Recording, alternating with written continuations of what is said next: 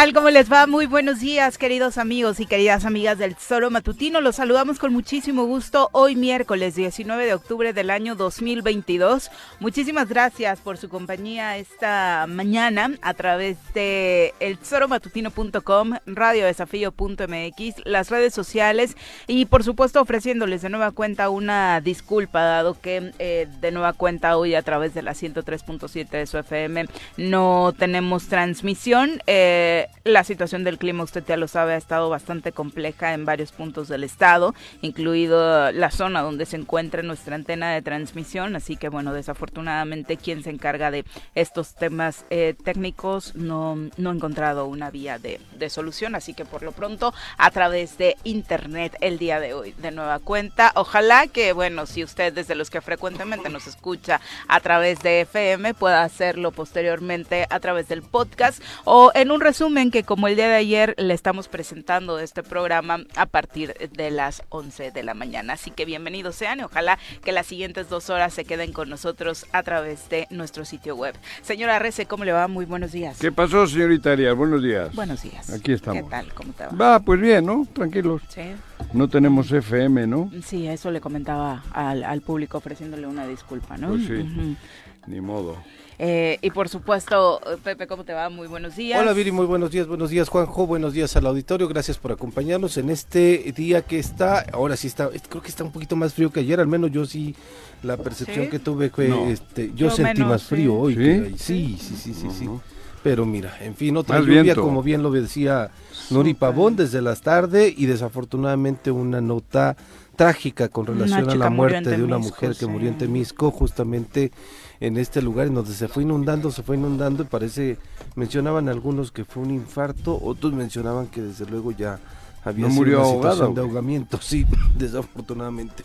Bueno, hay eh, obviamente una situación bastante compleja respecto al tema de las inundaciones y cómo colapsaron las principales avenidas de Cuernavaca y su zona metropolitana. Seguramente muchos de ustedes pudieron ver estas imágenes, particularmente las de Heroico Colegio Militar que dejaron impactados a todos, precisamente por la zona de la que se trata, que no es regularmente una zona que se inunde con frecuencia. Se Y- inundó el día de ayer. eh, hay otras zonas en la Flores Magón, en la Satélite, en Santa María, los escurrimientos impresionantes. Y bueno, en Temisco hay un punto que los que habitamos en ese municipio sabemos que se inunda tiro por viaje e incluso en eh, lluvias eh, ligeras, que es este puente que comunica al municipio de Emiliano Zapata con el municipio de Temisco. Y desafortunadamente, bueno, ahí ayer eh, varias horas tuvieron que pasar para que terminara desahogándose un poco la situación y, y de nueva cuenta esta mañana pudiera eh, fluir el tránsito vehicular y lo desafortunado en el fraccionamiento Burgos donde está esta chica pierde la vida también después de un- una serie de inundaciones en varias de las calles que conforman esta zona, ¿no? Sí. Muy muy eh, impactante, por supuesto todo lo sucedió ayer con la lluvia, lo decías bien Juanjo, o sea, los vientos han sido lo que más ha llamado la atención estos dos últimos días de lluvia porque no habían sido la constante, al menos incluso no en, en este último año que sabemos la sequía había sido protagonista. Ahora ¿no? hacía mucho aire ahí en Tres María, ¿no, Pepe? Sí,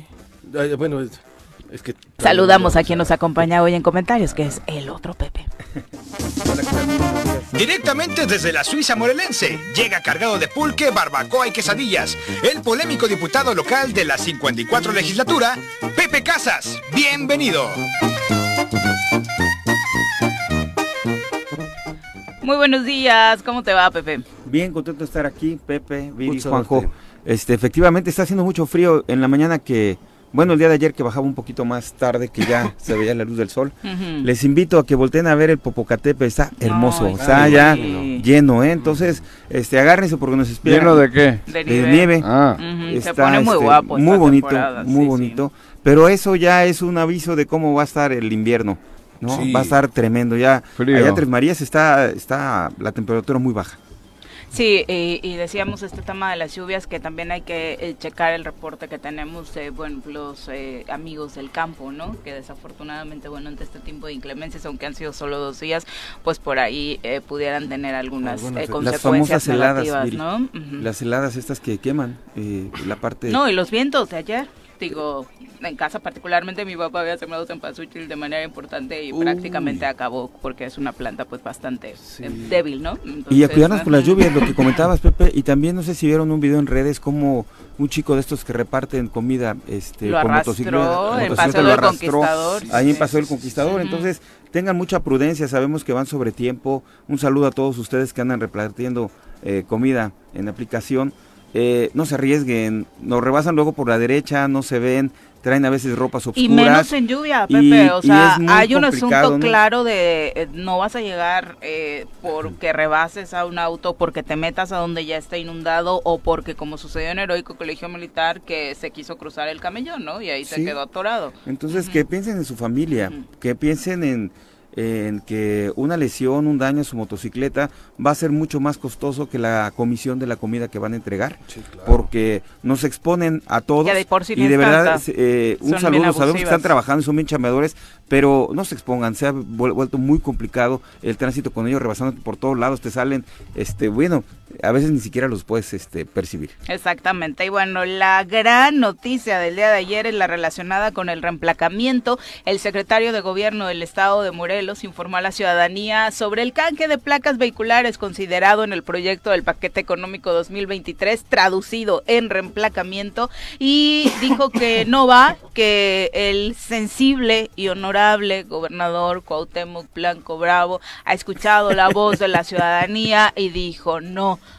Vamos a apoyar a los morelenses, quiten Pero el si lo puso él. reemplazamiento y vamos a darles ese beneficio Esto es una de broma. no cobrarles lo relativo al canje de placas en 2023. Instruyó a la Secretaría de Hacienda para que dentro ¿Por del qué no pensó antes de ponerlo? que se haga de manera conjunta con el Congreso del Estado. Dijo que analizó el conflicto bélico en el mundo, No, hombre, no, hombre, la no. inflación, Ah. el tema de la crisis económica post pandemia y esto lo sensibilizó a tal grado de decir, Ah, no, Ucrania, los, no, merelenses, por lo los de Ucrania. no se Oye, merecen pero- esto. Ah. A, a mí me merece varias aristas el análisis del tema. Primero, crees? claro, te voy a decir por qué, Juanjo. El secretario, y Víctor es mi amigo, pero quiero hablar del secretario. movilidad. El de movilidad. ¿También es tu amigo? Es mi amigo, Ah, Víctor. cabrón. Este, así que amigos, ¿no? Ajá, no, pues sí. Se indigna Paco. Juanji cuando son, Paco y ami- tú, y tú cuando y son Paco. amigos de ese señor, se indigna Juanji. No, Cada pero- quien es no, libre no, de no, tener no. que Es quiera, amigo de Juanji. todos, Víctor No, Mercado. claro. Como Pero Chabelo. a todos nos chinga. Sí. ¿A poco? Hasta sus amigos. ¿Ah, sí? Sí, pues les iba a meter el reemplacamiento. Ah, Fíjate que, ¿no? que aquí lo que me llama la atención es la fuerza que tiene al interior del gabinete Víctor, que sea él el quien lo anuncie y no es el gobernador. No, Que pero no sea es el él. secretario de gobierno. Ah, Sí, pero, pero Ah, él el que- reemplacamiento lo anunció el de Hacienda. Ah, bueno, Sí. El pero, El reemplacamiento Sí, fue, lo anunció el de Hacienda. pero sabemos que la decisión al interior la tomó Víctor. El A la peso idea. que tiene, el, el peso que Porque tiene es el él. candidato Y tienes razón. Juanjo.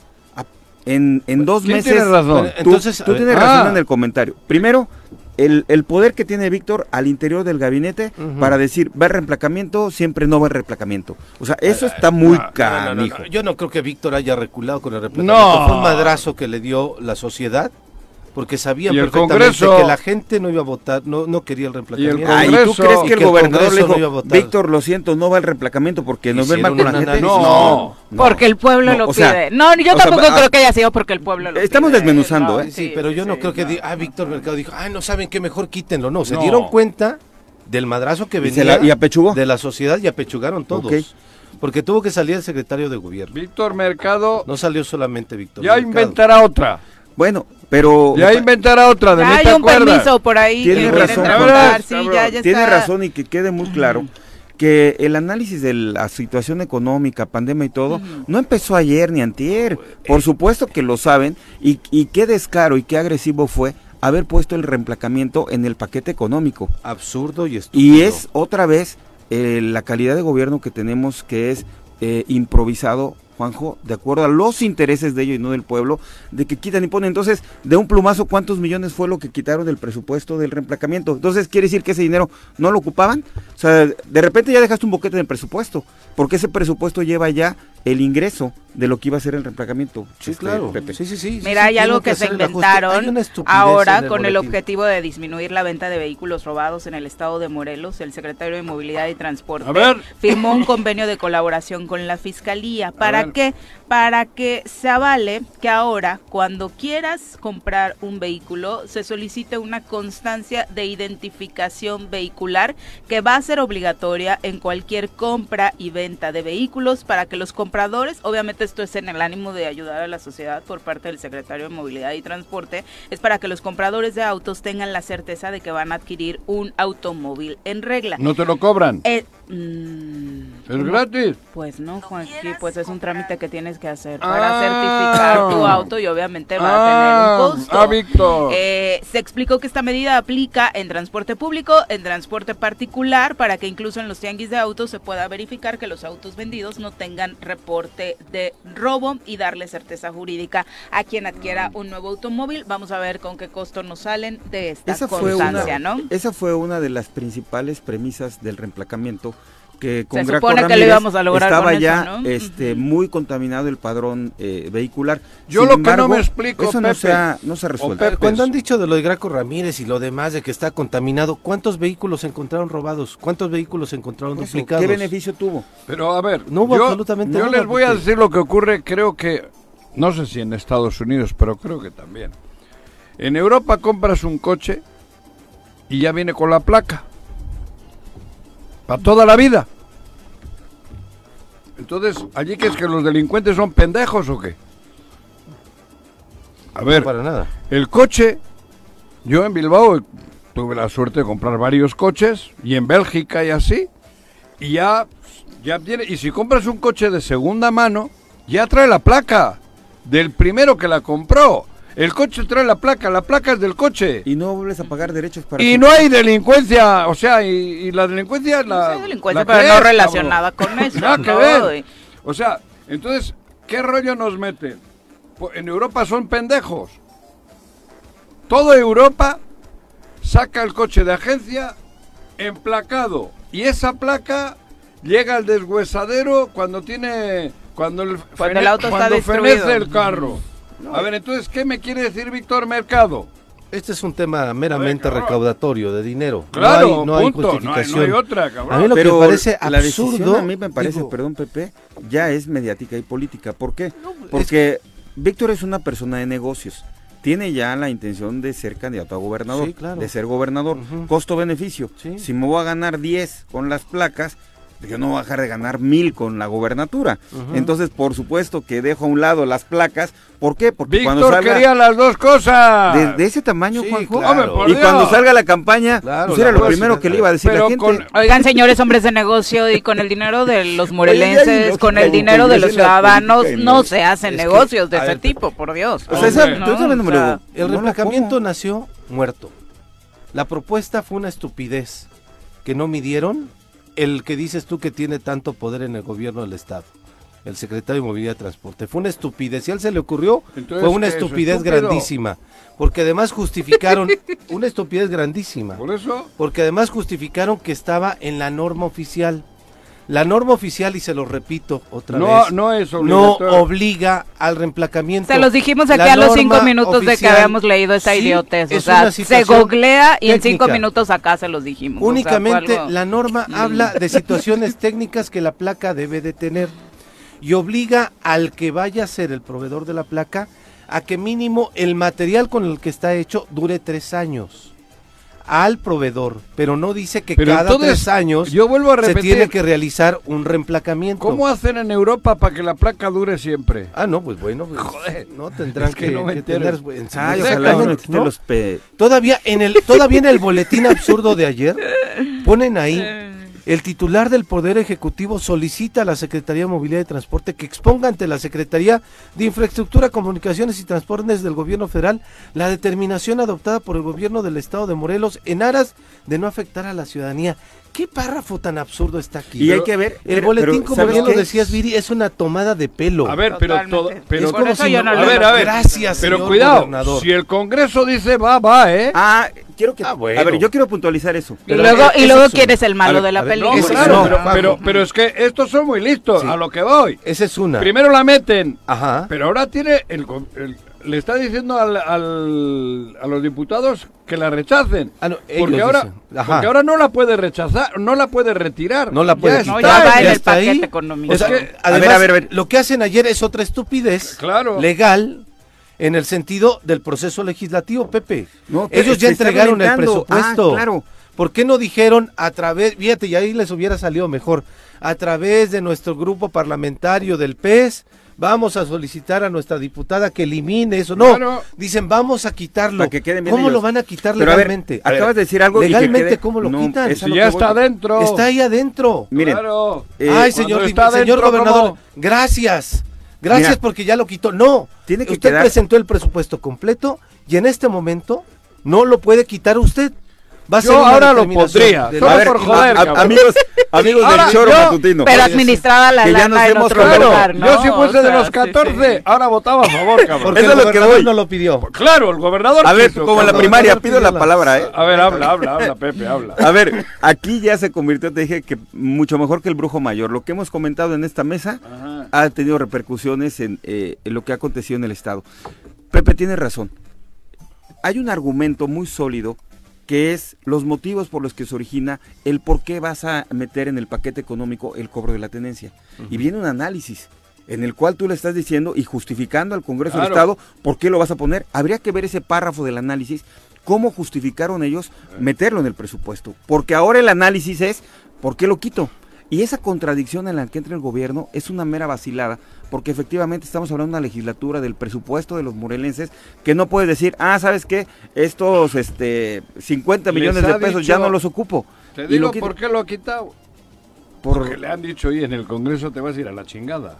Hay 14 que dicen que te lo vas a meter las placas una por una por donde En vas lugar a- que te exhibas, queda bien baño. tú. Querido Víctor, claro, joder. ¿No? Pero, pero por supuesto, porque el Congreso ya sabía que con 14 votos esa jalada no iba. Y ellos han dicho, puta, nos vamos a ver de la chingada y ellos de héroes. Claro. Ahora sal y dile, no, que en Ucrania está habiendo un bombardeo cabrón. ¿Qué tal lo de Ucrania es Y increíble. que Ucrania, que la hostia, y quítale. Bueno, eso supongo que se le ha ocurrido Claro a, que sí. a Samuel. Sí, dentro Sí. de la conferencia. La verdad es que pareció bastante improvisado cuando le hacen esa pregunta, Ajá. el, el tono de la... Pero otra de vez, Samuel. ¿Cómo lo quitan? Ocurrencias. A ver. Cuauhtémoc Blanco de Ucrania no sabe ni que existe. No, porque ni la selección jugó amistosos No con tiene- ellos. no ha no, no tuvo con- enfrentamientos, no. la verdad, contra ellos. Oye, Y, y- y creo que fue con la Volpe y no lo llevaba. Ahora, Ah, ahora ay, este, yo, Ricardo. yo sí estoy molesto. ¿eh? Yo sí estoy ¿Y molesto ahora por porque qué? ya empezábamos a atender el marcador con producción para preguntarle. Ayer le preguntamos al Ah, ya, diputado. ya empezaba la encuesta. Dijo que no. Dijo que no. Hasta el senador Sergio Pérez dijo que no. ¿A qué, ah, hora, fue el primero. ¿a Sí. qué hora dijo ayer Alejandro aquí? Tempranito, muy Tempranito. temprano dijo que no. ¿Y a qué hora Y que posiblemente los 14 iban con que no. Claro que iba a Dijo Ya decir que estábamos no. haciendo, sabotearon nuestra encuesta. Y el bloque en general ya había dado posicionamientos Claro. de que no iba con el reemplacamiento. Creo que ese Ya. asunto lo teníamos súper, súper A ver claro, qué hace ¿no? Víctor ahora claro. con, con los que tiene, con los que estaban preparados para, ¿cómo se llaman estos que están fuera? Los coyotes. ¿A qué hora? Ah, con los coyotes. Bueno, gestores, perdón, amigo señores gestores. Oye. ¿y ya viste el comercial en Badaboom de Víctor? Ah, sí. Está sensacional. todo. ¿eh? 10 balones. ¿Tienes 10 balones nos salvarán para a la juventud. No, pero además te dice para que salgan los niños a las calles. Claro. ¿Cuáles? ¿Donde nos están matando? Y jo- inundadas. 10 Mejor de- balones traje de baño. para cabrón. rescatar a Ya la ni el. Tigre se está regalando 10 Pero balones. ese chico es famoso. ¿Quién? Ese que anuncia los balones. El portal. El el portal el Estuvimos reunidos con ellos en Cuautla, Juanji, en alguna ocasión. Tú me llevaste. No me digas. ¿Sí? Aquellos Un grupo son. de... jo- ah, Aquellos son, exactamente. Sí, sí, sí. De ahí iniciaron, ¿no? De ahí estaba uno. Una de las oficinas de, Ah, de cabrón. ese, de ese sitio. Creo Ya que, hasta, creo que hasta se los presentaste. Es una buena si no mal campaña. recuerdo. Sí. ¿No? Porque se. Son estaba- esos chicos son que- esos que te- chicos, que es estaban- correcto. Lo mejor de Aquí la campaña, estuvieron. Juanjo, Sí, estuvimos a punto de. Bueno, trabajamos, Trabajamos. algunos meses de la mano de Éramos estos chicos porque son, ya lo- saben, expertos en redes sociales. Viri, lo mejor de esa campaña son los comentarios. ¿Ya viste cómo le va? Uy, Pero en todas las cuentas parece- de gobierno del Estado ya es una constante, sí, la verdad, ¿eh? Pero Mm. eh, en una cuenta eh, que es de un medio eh, que se dedican a esto, a viralizar contenidos que no tienen mucha profundidad, sino son contenidos, pues, este... Virales, bana- virales. sí, virales, ¿no? Este, banalitos, este, demás. la respuesta de la gente ahí de manera este, Espontánea. espontánea, me parece que... ¿Qué le dicen? Mira, Víctor, capullo, ¿Cuál queremos un hijo tuyo. Es un no sé qué. ¿No? Mira, me parece que la estrategia de sus mercadólogos es que se conozca, que hablen de Víctor seguramente. Bien o mal, pero que hable. Pero el tema es, No, a mí me parece, sí, Pero a mí que- me parece que es eso. No, sí, Creo pero que, que lo conozcan. señores funcionarios, A quien, llegue a que proponerles, hablen mal de sí, quien llegue a proponerles que hablen de ti bien o mal Sí. cuando estás pretendiendo hacer Ahora, una imagen yo comentaba, eh, Les están viendo la cara y sacando lana. Total. Pero deja que los chicos le saquen lana, joder. Es terrible. Ya que con nosotros no hay, pues, Yo la- sí lo digo así. Su reemplacamiento nació muerto, es un fracaso, es un golpe Pero- para el gobierno y es un golpe directo para su, pro- su, su posible candidato o sucesor o lo que Pero sea. si yo lo que quiero es que sea candidato, no le bajen, Ah, cabrón. bueno, pero es un, es un principal, eh, es un, es, es un golpe. ustedes Juanjo. están jodiéndome mi plan. pero de Morena. De Morena o de quien quiera que vaya candidato, cabrón. Y si es de Morena, pues ahí se las apañe Morena. Claro, güey. Es que es verdad, dejen que vaya Víctor Mercado, cabrón. En Claro serio. que no. ¿Eh? Claro que no. ¿Cómo que No, no? Morelos ya no merece volver a jugársela Pero, por, ¿qué por- para votar quién es el peor, ¿Qué? o sea, por Dios, no. Pero dejen que vaya, Morelos ya no que merece gaste una eso. lanita, que vaya y le ponemos una arrastrada en la urna y ya tan tan. Y luego que le investiguen. Que esa es la otra. Eh, yo lo que Y luego que le investiguen. Porque ahí hay varias cositas que, hay- que Víctor Mercado va a tener que... No, no, no de dónde salieron 10 pinches balones de fútbol. Mira, yo lo que quisiera en esta Déjenle que reflexión, vaya. que vaya el que quiera gobernador, pero ojalá se nos quite los pendejos a los morelenses. Y que analicemos por quién, porque hoy Eso no estamos... se quita solo por Híjole, decreto, ¿eh? ojalá con esta sac- algo más. ojalá con esta sacudida que estamos viendo hospitales, eh, el, tema de la pandemia, el tema de la economía, los eh, comerciantes, A- a la ver. ciudad, el estado hecho pedazos y digo la ciudad desde que Cuauhtémoc Blanco era presidente municipal que no hizo nada y que de verdad el costo es muy alto. Juanjo, uno no quisiera ya hablar de este tema, pero vienes en tu carro, madres. Este, el tema de la inseguridad, el tema, o sea, Y en ¿qué haces zona, ya, bueno, en la tierra de ustedes, en la tierra de nadie? la, la tala, lo otro, lo otro, y lo otro. ¿Para dónde te haces, Juanjo? A ningún lado. De verdad, y la gente que va, eh, pues, sacando el pan al día, se encuentra con la extorsión de los policías, se encuentra con situaciones terribles que siguen lesionando su economía. Ojalá de verdad ese único día que tenemos la oportunidad de elegir una autoridad que, que nos ayude, de veras tomemos una reflexión y no votemos por 500 varos o por el compadre. Exactamente. bien, Vamos a profundizar sobre lo ocurrido ayer con eh, las inundaciones en Temisco. Nos acompaña a través de la línea telefónica Rubén Sánchez, titular de Seguridad Pública en ese municipio, en Temisco, para eh, darnos mayores detalles. Eh, duro, ¿eh? Rubén, ¿cómo te va? Muy buenos días. ¿Qué tal? Muy buenos días. Muchas gracias por invitarme y aquí atento a, a sus preguntas.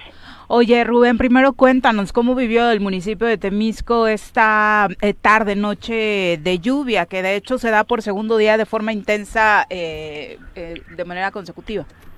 Sí, es correcto, pues con bastante movilización ahí con los cuerpos de emergencia y pues desgraciadamente ahí con un resultado muy lamentable el día de ayer. Eh, ¿Qué fue lo que pasó? A todo mundo sorprendió porque veíamos las imágenes de inundaciones en ciertos puntos, en este puente que comunica Temisco con Zapata, algunas calles con eh, encharcamientos en, en eh, principales colonias de Temisco, luego lo de Burgos, pero particularmente, eh, ¿qué sucede? ¿Qué, qué, qué es, ¿Cuál es la causa de la muerte de esta joven? Este, mira, lo que aconteció fue lo siguiente. Eh, bueno, de entrada pues queremos mencionar que es la primera vez que, que sucede obviamente. En esa arteria vial en la calle Bruselas, en Burgos, porque por ahí en algunos otros reportes están sacando que es Brisas. No es... no es, es- Por la es confusión con lo sucedido en el puente, seguramente. Seguramente, entonces es este Burgos, en la calle Bruselas, ahí hay una arteria donde quedó varada la, la, este, la persona y el agua se introdujo a su vehículo y, y ya no, pues me imagino que entró en shock posiblemente. Eh, ya no pudo evacuar el, el, este, el vehículo y al momento en que lo- los este algunos curiosos estuvieron por ahí auxiliándola este la, la sacaron pero pues ya cuando arribaron los cuerpos de emergencia pues ya no contaba con signos vitales. ¿El reporte oficial es ahogamiento? sí Ujú. sí sumersión es este fallecimiento por sumersión Digo, lo único que podemos mencionar, porque digo, ya, ya está ahí en otro nivel su situación, Ujú. es una femenina de 28 años. Sí, Súper claro que joven, por supuesto nos impactó lástima, muchísimo la noticia Sí. O porque sea, no pudo abrir la puerta, no pudo quitarse el cinturón. Sí, pues e- eso es lo más probable, digo que, que lamentable, posiblemente entró en shock, en pánico por la, la situación y pues este hoy mismo se van a girar las instrucciones, ya por ahí me mandó la instrucción la presidenta municipal para que se inspeccione ese punto a ver de qué manera se puede este pues colocar algo, vaya que no esa vaya- calle está cercana a dónde para ubicarnos, eh, Rubén. Está, está cercana ya hacia el, el municipio colindante con, con Zapata. Ok. Entonces, este, voy a hacer un recorrido con los cuerpos de emergencia en, en un momento más, que terminemos una junta. Y este, y pues ver ahí a ver qué, qué se puede hacer y pues solicitar ahora sí que los apoyos que se tengan que solicitar. Digo, también ayer estuvo al pendiente Protección Civil del Estado. Ujú. Pero sí es muy lamentable. Hoy. Desgraciadamente fue una mala, una mala noticia y pues vamos a, a continuar. Digo, de, de- no podemos este, predecir qué va a acontecer hoy con, con las causas naturales, pero vamos a estar al pendiente y atendiendo todos los reportes. El reporte es de una lluvia con menos intensidad a partir de hoy, eh, Rubén. ¿Hay otras colonias con afectaciones? No, nada más ahí en, ese, en esa franja tuvimos la, la, la situación más tensa. Sí, en- entonces podemos estar tranquilos en ese sentido respecto a la atención que los cuerpos de emergencia también en el municipio eh, brindaron. Digo, este asunto, por supuesto, eh, pues se, se escapa de las manos. Sí, desgraciadamente los cuerpos de emergencia apenas se les, se les abasteció de todos los implementos que necesitan ellos. ¿eh? Se acaban de comprar bastantes medicamentos de primer contacto, eh, cuentan con toda la herramienta necesaria.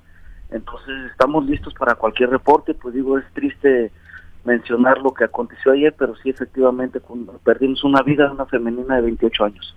¿Qué colonias podrían encontrarse en riesgo eh, si las lluvias se siguen manifestando de esta forma? Pues sería Catlipa, porque acuérdense que ahí tenemos el, el río Apatlaco y las zonas más bajas. ya las que están colindando con la con la este carretera federal en la Ujú. autopista.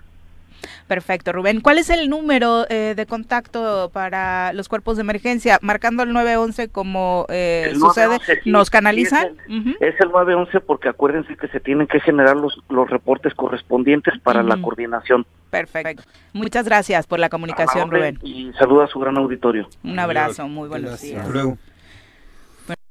Ah, una- un- sí, Pero pues, ha habido, en Temisco solo no, aquí también hubo... No, hombre, terrible. lo que Las inundaciones, las hacia- inundaciones, ya sí, arrancamos sí, el sí, programa platicando de por eso. eso, y en claro. Yaute, Lo de Cibac, ¿no? Que se vuelve. Jutepec una de las zonas de Ayala. más complejas. eh, Parece una sí, laguna. Sí, sí. Pero Ah, se ve Ahí frente a las esto. delegaciones federales, eh, frente al Ríos. Infonavit y demás. También Pero esta de colegio militar se impresionante. No, esa de verdad la- hace mil años que no veíamos imágenes Ajá, de ese tipo bastante. en esa zona. ¿Cómo ¿no? corría la, la- en la escalera? Y donde está el escudo de Sí, sí, sí, Morelos, esa, totalmente inundado, ¿no? Agustín. Alonso emitió un Ese, pronunciamiento en, en su Facebook hace unos instantes. Agustín Alonso, el diputado. El diputado, sí, dice, señor gobernador, nunca es tarde para entrar en razón. Nunca es tarde si la esta es buena, decían en mi pueblo. Esa es una peladez. Max. Fue Sí, innecesario. eso, pero, puede, pero, pero, pero es mejor que esté bien que no, que esté... Bueno, Bueno, va. dice, fue necesario que incluyera ese injustificable reemplacamiento en el paquete presupuestal, usando como pretexto que se tenía que actualizar el padrón vehicular de Morelos, cuando en realidad era para seguir engordando los bolsillos de algunos cuantos. Celebro esa forma inusual que lo hizo entrar en razón. Ojalá que haya sido por sensibilidad y no porque haya quedado evidenciado en días pasados toda la maraña de corrupción y saqueo en la Secretaría de Movilidad y Transportes, en donde Ah, un trámite, por muy sencillo que sea, tiene un costo extraordinario a lo que realmente vale. Prevalecen los moches de 500, de 1000 o hasta 5 mil pesos a falta de algún requisito o de agilizar un trámite. Son pocos los que se atreven a hablar o a denunciar, pero son miles los afectados por los cuales lucharé. Como presidente de la Comisión de Hacienda y presidente de la Comisión de Transporte, gobernador Cuauhtémoc Blanco Bravo, mi lucha sabes bien que es de frente y sin miedo a nada ni a nadie. Mi lucha es contra la corrupción y contra quien la ejerza en este estado. La lucha pues es en contra del mercado de corrupción que está convertido su gobierno. Ay, mira, qué buena la frase, el mercado de corrupción. ¿No? ¿Eso quién lo Sí. escribe, Pepe? Agustín. Alonso. Puede ser su hashtag de campaña. Sí, Mira. confío que esa sensatez prevalezca en este paquete económico del 2023 para que a Morelos y a los morelenses nos vaya mejor. No al reemplacamiento en Morelos. Agustín Alonso es quien emite este comunicado a través de sus redes sociales. Son las 7.31, vamos a pausa, regresamos con más. 7.35 de la mañana, lo invitamos a participar con sus comentarios a través de las redes sociales. Estamos en el Tesoro Matutino, en Twitter, en Facebook, para que nos envíe sus mensajes. Nos dice YouTube, ¿no? Ernesto, para mensajes es más Ah, cómodo bueno, aquí. Sí, sí. Ah, en bueno, en todas las redes sociales lo invitamos a seguirnos, por supuesto. Eh, Instagram, obviamente Spotify para escuchar después el podcast. Eh, eh, hay datos respecto al reemplacamiento. Ernesto Ramírez dice que también hay que estar pendientes del costo del seguro, porque eh, también se está hablando de que en el paquete económico del seguro del auto eh, podría incrementarse, que creo que te lo, te lo venden ahí también. Te lo piden, Ajá. te lo exigen. Te lo piden para reemplacar, ¿no? Para emplacar. Pero no es obligatorio comprarlo es- ahí, ¿no? No, Mm. Pero puedes No, tener seguro puede ser donde daños sea. a terceros, sí. Que es lo mínimo que te piden. Eh, pero, esa lana no va al gobierno. No va para No, no, ellos. Va a las aseguradoras. Tú, tú contratas el seguro que Que quieras. quieras, sí, claro. Así No Jesús. Gonzaga dice, a mí me parece que para el cambio de este tema ayudó mucho la nota periodística que compartieron con Joali eh, sobre el señor del transporte y su corrupción. A mí me parece que Mucho. eso podría haberles impactado un poquito más que el sentir social No, y el no, enojo no, de la gente y que si los diputados iban a votar en contra y demás, ¿no? Eh, dice, social. la verdad es que no es tanto porque ellos tuvieran conciencia, nadie les compra esa, esa idea. Me parece que el golpe fue... En Ucrania fuerte, se han ¿no? emocionado. el pueblo ucraniano. Yo ahorita que, emocionado. que escuchaba... Bueno, yo creo que Víctor Mercado puede ser candidato en Ucrania. ¿Sí? Agárrate, Zelensky. con Sí. Zelensky. Ahí te va Zelensky, Mercadonsky. Eh, escuchando el comunicado de Agustín, que es, es muy preciso, del diputado Agustín, yo creo que valdría este la oportunidad que como Comisión de Hacienda Ajá. citen a comparecer al secretario de Hacienda y que les explique los motivos. Sabemos los motivos, lo que es tendencioso, lo estamos viendo aquí, pero se le tiene que dar la formalidad para cerrar ese capítulo, porque no es, oye, quítame eso, eso ya no va. Eso eh, te digo. no, entonces yo Ya creo que dentro. ante ese posicionamiento tiene que ir a comparecer y que explique delante de los diputados por qué sí, por qué no y qué boquete va a dejar a- este ese dinero en qué se iba a utilizar ¿dónde iba? y, y qué se va a dejar de comprar Claro. con ese Sí. dinero. Pepe, ya- pero es que en el boletín en dice, el- en- mira, en- ¿qué dice? dice que... eh, El del gobierno. Sí, El ayer. que la Secretaría de Movilidad y Transporte, en cumplimiento a la normatividad federal que regula lo relativo a las placas de circulación, incluyó el cambio de láminas para el padrón vehicular de la entidad. En ese momento, o sea, antes del 30 de septiembre, de hace unos 13 días, 15 días, en ese momento las expectativas de crecimiento económico derivado de la reactivación posterior a la pandemia Claro. COVID-19 permitían establecer un entorno más favorable para el 2023. Claro, en- se ha No, en jodido en ningún 10 momento. días. En, antes de que lo presentaran, sí, decían sí se puede. pero ellos ha No hay el bronca, la economía va muy bien. Ellos claro. tienen las y cifras. después, después de 13 días se dieron Pero cuenta Pepe, que yo no. no sé ni para qué le dais tantas vueltas a eso. A mí me da tanta risa esto. Pues bueno, ¿cómo ha caído el empleo? Ahí están las cifras del INEGI. Pero ¿Cómo no ha cayó el empleo? 10 días. Pero la justificación, que es lo que Ahora. pides, es que en septiembre decían que sí se podía. Que iba todo 15 viento en días popa. Ahora, vamos que a dejarle- que ya no. Es que los reportajes de Carlos Loret sobre la guerra en Ucrania Vamos han sido más fuertes y supongo que eso impactó mucho Ah, al ya, gobernador. Oye, ¿por qué no le dejamos una tarea a nuestros amigos de Rinde Cuentas que les encanta hacer análisis numéricos y estadísticos? Lo ¿Qué dice sea- sarcásticamente qué porque sea- le caen mal. Que sea este... ahí, le- ahí le vacunaron. Ahí le vacunaron. No, hombre. Ajá. Pues, ya que les encanta, pues vamos a darles una A ver, sugerencia. dile, dile, dale. que hagan un análisis, que pidan, Mm. qué se hizo con el ingreso del replacamiento en estos cuatro años de gobierno y dónde se aplicaron. Nada. Es Nadie decir, sabe. cuánto se recaudó República. en cada año Ah. y cuánto este a, a mí me atienden a toda la República. ¿eh? Fui una vez y ya quisiéramos el, el- el- la modernidad de la seguridad que hay para entrar al, República. a República. La- todo el estado, ¿no? buenísima, ¿no? Pero Exacto. este, ¿qué hicieron con ese dinero que se recaudó? ¿En qué lo aplicó el gobierno? La recaudación de ese dinero, ¿en Iba qué a ser para que disminuyese la delincuencia. Exactamente. Valdría la pena ver Pregúntale la ruta del a la dinero, diputada. la ruta del dinero, Por ejemplo. Juanjo, en el gobierno del estado de peso que se recaudó por cada placa, ¿a dónde fue a parar? según Bueno, iba a ir sí. seguridad pública. No, y Guarneros eso. en una comparecencia dijo, República. a mí no me dieron nada. O sea, en una comparecencia le dijeron a Guarneros, el reemplacamiento era para el tema de seguridad y ahí Guarneros dijo, Ni a una- mí no me dieron cámara. nada.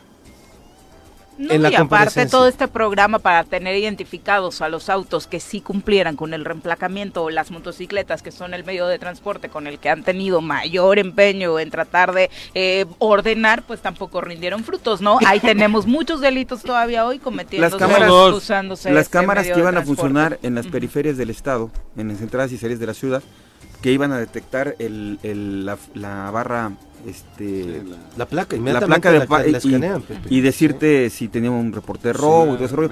Todo ese esa modernidad que se prometió Ah. no está. Sí, sí funcionaba. ¿Y el recurso dónde? La dejaron de, de- de utilizar. Ah, de- del gobierno sí anterior ya funcionaba. Sí funcionaba. Acuérdate cuando Es asesinan como al cuando empresario... compras un chorizo en la... Ah, ah, recuerda, cuando asesinan al empresario del, del restaurante de Pasan Hotel la Restaurante y- y- Cuernavaca, Y, y marca el chorizo. Y te preguntan, ¿se lo lleva? Sí. ¿Se lo va a comer aquí o se lo lleva? Claro. es lo mismo que el chorizo en el súper, güey. yo, Dentro yo de los- recuerdo que, perdón, insisto, en este tema de cuando asesinan al empresario del restaurante de Cuernavaca que está Cierto, enfrente le dieron seguimiento. le dan seguimiento gracias a esos eh, eh, aparatos que existían en donde detectaban la placa, inmediatamente te arrojaba La ruta. la, ruta y la numeración. Ahora para, ya no, ya no funciona. No funciona. para detectar Bueno, ese que le robó a la chica, la difunta... Tuvieron que llegar a tocar la ventanilla de la farmacia de la para farmacia, decirles Las cámaras de la... Présteme las Sí. cámaras. Si no nos hubiera resuelto. no, ¿no si no, no que tendríamos fueron? nada. Sí, claro. Y siempre lo mismo. A ciegas. Te piden a ver a los vecinos que tengan cámara, por favor, ayúdenos. ¿Y qué riesgo? Porque videos, después el delincuente ve qué cámara. Y la fue, venganza. Y, y al rato viene la, la- la venganza. ¿verdad? Lo que sí debo reconocer es que a mí me gustó la placa con la bugambilia. Qué bonito diseño. ¿Ah, sí? Mi favorita siempre será la de Zapata de Sergio De Estrada. Sergio Estrada. Está bonita. Sin duda, ¿no? Está O sea, bonita. Me parece que es la placa Esa más se linda. tenía que haber quedado para siempre. Ujú, Es que también esas cosas se tienen que institu- institucionalizar, ¿no? Como los colores de los gobiernos que se Pero no le dan gastan millones Viri, año al con año. Zapata. pues, sí, ¿Eh? claro. Ni el zapata le dan mantenimiento. No, es Ah, la escultura, ¿no? El que cambiaron. Sí, está abandonado. 14 millones costó. De la autopista le ven los testículos. Al caballo. Ah, ¡No! A Zapata. No, Más arriba. se los quitaron. Bueno, no se los quitan, se los taparon. Pero no a los Desde del que- caballo. digo. Ah, ya. Al- O sea, Ya. vas por la autopista y no sabes quién es. Porque. Ah, No, el om- del ombligo para arriba se ve. Sí, sí, sí, sí, Sí no, se está ve. terrible. una tristeza. Ay, Dios Sí, mío. pero no, la verdad es que siendo Zapata debería estar como figura principal Joder, para recibir a todo mundo. Y ve, abajo lo tienen todo hecho mierda, güey. Es correcto, pero bueno, imagínate si pasa eso con alguna de las esculturas representativas en otros puntos del país, en otros estados. Habría ¿no? reacciones. O sea, de la ciudadanía, y me parece oye, que eso es lo que se espera. El gobernador este de Jalisco, Alfaro. Alfaro, le ha contestado bravo a Adam, ¿qué es este? Adán, Adán Ramones. Augusto. Augusto, Ujú. Adán Ramones. me No, Adán Ramones no. Yo creo que es más, más vivo Adán Ramones. ¿Que Adán Augusto? Pues no sé, yo lo veo cada vez peor a este chico. O sea, Anda muy- ahí haciendo pu- puebleando también. yo vi que Desde salió- que salió su nombre. Dijo me solo por aclarar, pero ¿qué sucedió, Juanjo? No sé, creo que algo le dijo o le, le, le, le, le- le reclamó que Jalisco es un... Hablaba Dan Augusto estado. del tema de la seguridad y decía que los estados con mayores índices de seguridad Mm. están relacionados con gobiernos panistas, en el caso del Bajío, y ahora Movimiento Ciudadano en, en Nuevo León. Y Jalisco han salido precisamente de manera, han crecido de manera muy alta en el número de homicidios y demás. Ahora salió Enrique Alfaro y ha dicho que Adán Augusto actúa con una tremenda irresponsabilidad por decir que en esa entidad se vive en un baño de sangre, eh, al tiempo que lo tachó de impreciso por afirmar que estaba fuera de México, por ejemplo, aquel domingo en el que se registró la balacera en Plaza Andares, en el municipio de Zapopan, con saldo de una persona muerta y seis heridas, imágenes que por supuesto le dieron vuelta al mundo por eh, lo- el terror que causó entre quienes se encontraban ahí. En este video difun- difundido a través de sus redes sociales, Enrique Alfaro afirmó que los índices delictivos y de violencia que se registran en Jalisco están por debajo de los índices que se registran en los 10 estados gobernados por Morena. Desde Morelos no lo podemos desmentir, eh, Por gobernador de sí, Jalisco. Lamentó que estas declaraciones del titular de la política sean en este tono. Quiero solamente decirle al secretario de Gobernación eh, que Jalisco, con los datos del propio Sistema Nacional de Seguridad que ha presentado el presidente de la República en sus visitas a Jalisco, está por debajo de la media nacional en la incidencia delictiva total. Por cierto, antes que nosotros hay 10 estados gobernados por Morena que tienen una mayor incidencia delictiva total. Morelos. ¿Dónde están integrados todos esos delitos? ¿Dónde se habla de ellos? Hablo, por supuesto, de víctimas de homicidios dolosos, de feminicidios, donde también Morelos, junto con otras ocho entidades gobernadas por Morena, superan a Jalisco en el número de casos. Eh, obviamente es un tema que cuando Sí. te presentan las estadísticas que tú mismo estás mostrando en tu plataforma de seguridad, pues va a ser difícil para el secretario de Por Gobernación eso te digo, debatirlo. pero hay, ¿no? hay- hay cosas que yo no entiendo. El secretario de Gobernación que está en campaña por todo, como lo hizo Graco. Es una corcholata, es una A raíz de que Graco empezó a hacer campaña por el país, se le jodió el negocio. Sí. Y a este igual. Ahorita Está, está, queriendo Pero ¿quién lo destacar. manda? ahorita está ¿Eh? yendo a todos los estados para tratar de que los estados aprueben lo de la Guardia Nacional.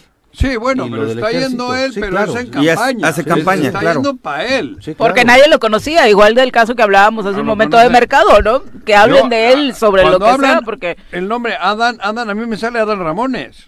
¿Sí? De este señor yo no había oído hablar nunca, Yo tampoco, Digo, que no Hasta, te- hasta que fue no, gobernador y hasta que lo Bueno, pusieron de ahí. gobernador no, ni de de gobernador, o sea, la trascendencia nacional de Adán de Augusto. Sí, pero la verdad es Y que no. desafortunadamente... Pero bueno, a lo que voy, si tú vas a ser el que vas a dar la cara para madrear a la oposición o tal, cabrón, hazlo bien, porque si tú mismo has sacado datos y esos datos no te ayudan, Te no te boca. metas en pedo. ¿Para qué te metes con Alfaro si Y tienes a Cuauhtémoc Blanco al lado? Claro. ¿No? O Y solo hablando de. Sí. Y le terminan calentando el- al país el presidente. Claro, ¿No? exacto. No, de por sí con. Jalisco ya andaba calientito el presidente, no, pero bueno, bueno. pero joder, si quieres madrear al de Jalisco, búscale otras cosas donde tú no tengas cola, güey. Claro. Joder, Zacatecas. si tienes está 14 estados cañón. peor que Jalisco, Sí. que gobierna Morena, porque en la mayoría de los casos son 14, Sí. 15, Sí. porque le he oído todo. Sí. Entonces, no, no, gobernados por Morena. Son 10 estados en total que rebasan a Jalisco en materia de inseguridad, pero hay 15 que los rebasan en feminicidios, por Entonces, ejemplo, en homicidios gobernados dolosos. por Morena, dice. Sí, Así sí. es. O sea, entonces, ¿para qué te metes en ese pleito? Siendo Veracruz y Morelos los dos con Los la dos incidencia peores. más alta, exactamente, Pero con Cuitláhuac y Cuauhtémoc. Que porque, porque hasta hace poco Morelos no era gobernado por Morena. No, ya ahora ya sí. ya- ahora sí ya. Solitos se empinan. Son las es 7 el- con Porque por el 47. hecho de tener un estado gobernado por Morena, que eso creo que es lo que les da, como ¿cuántos goles has metido? 14, parece que es por goleo, ¿no? Entonces quieren tener más estados de Morena, aunque sean estados de Háganlo bien en uno, háganlo bien en uno y con Además, eso ¿sabes? sería creo de que se equivoca, Con ¿no? un dato importante. El gobierno. Número de habitantes con número de delitos. número No, de- no, si o es sea, por está. Morelos, está...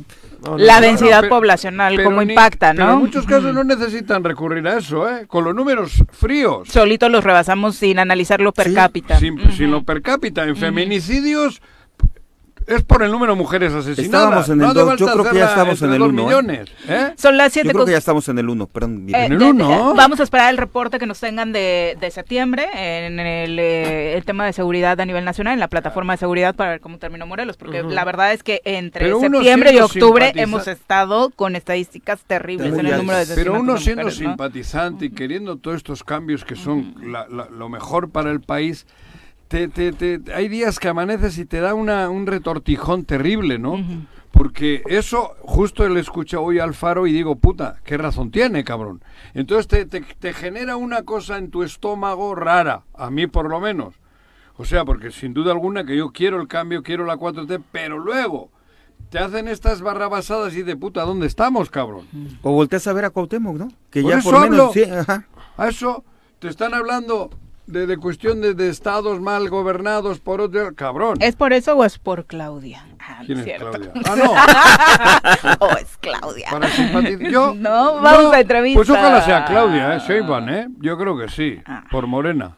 Sí, porque este chico no, y el otro, pues el otro ya creo que... El otro es más güerito que Moreno. ¿Cuál? ¿Marcelo? Marcelo. Ay, se veía muy bien alzando la Copa del Mundo este fin de semana. Sí, me, por eso. me encantó. No, por eso. Yo creo que Claudia Sheinbaum debería darle continuidad a lo que se está haciendo, creo yo. Entrevista, ya tenemos Aquí. en la línea telefónica al presidente municipal de Jutepec, Rafa Reyes, a quien Hombre, recibimos Rafa. con muchísimo gusto en este ahí también, espacio. Rafa, ¿cómo te va? Muy buenos días. Hola amigos, mi querida Viri, a los Pepes, Pepe Montes, Saludos. Pepe Saludos, Rafa. Juanjo querido también, un abrazo para todos. I- igualmente, Rafa. Oye, Rafa, ¿Te hay, mu- mojaste? hay muchos temas como siempre, para platicar, pero bueno, las lluvias de ayer impactantes. ¿Cómo le fue a Jutepec? Pues fíjate que ya en la, en la noche, por ahí de las nueve y media, diez de la noche, tuve que salir de la casa de ustedes para trasladarme ahí al derrumbe de una barda este, que ocurrió ahí por en la zona de la ETA. Y, y bueno, pues desafortunadamente lastimó varios carros, el agua se llevó a los carros, los arrastró varios metros y bueno, pues adicionalmente el tema de la barda, afortunadamente no hubo ningún tipo de, de persona herida y mucho menos pérdidas de vidas humanos, pero humanas, pero pues siempre lo lamentable pues de, lo que corresponde al tema al tema de las pérdidas materiales, aunque esas pues son reparables. Por fortuna y los carros pues hasta donde tengo conocimiento todos tenían seguro, entonces ahí creo que no pasará absolutamente nada. De, posteriormente bueno, me fui a, a Fobiste de, de Lomas de Jutepec, que ahí estaba inundado, solamente fueron dos casas a las que se les metió el, el agua, eh, Rinconada, Palmira también, digamos la lluvia de, de antier para ayer, tuvimos 28 casas que se inundaron con algunos daños digamos en este en algunos muebles pero no hubo este mayor problema. Y adicionalmente en las moras en las moras también tuvimos un problema con 16 casas ya se sani- ya se sanitizó se ayudó a limpiar pues todo lo que correspondía al lodo y demás que deja una una, una inundación. Y por fortuna pues todo bajo control hasta este momento. Desafortunadamente bueno pues la lluvia ha sido torrencial en todos estos días pero bueno fuera de eso ahí vamos avanzando no no ha sido el, el mejor de los saldos pero mira afortunadamente nos habíamos este puesto las pilas antes de que empezara la temporada de lluvias y eso permitió que lográramos este tomar las medidas preventivas que evitara que en estas lluvias pues por lo pronto este eh, tuviéramos inundaciones mucho más graves en donde de manera permanente se, se presenta como es el caso de la laguna seca Que eso es lo importante, Rafa, dentro del trabajo que se hace desde los municipios. Eh, hablar de prevención en esta época no es que marquemos al- a las autoridades de protección del municipio y nos respondan rápido. Se trata de hacer durante todo el año trabajo ese, el de prevención. Así es, es lo que estamos haciendo en todo momento, Viri. Difícil la tarea de gobernar, más difícil ahora, y, y mucho más si lo entiendes como el gobernar solos, porque prácticamente estamos gobernando un municipio solo, ah, como Dios nos dé a entender, desde que empezó propiamente la pandemia. Ustedes recorda- recordarán que no hubo jamás una directriz de lo que se tenía que hacer. Cada municipio pues tuvo que... Estaban preocupados por lo de Ucrania.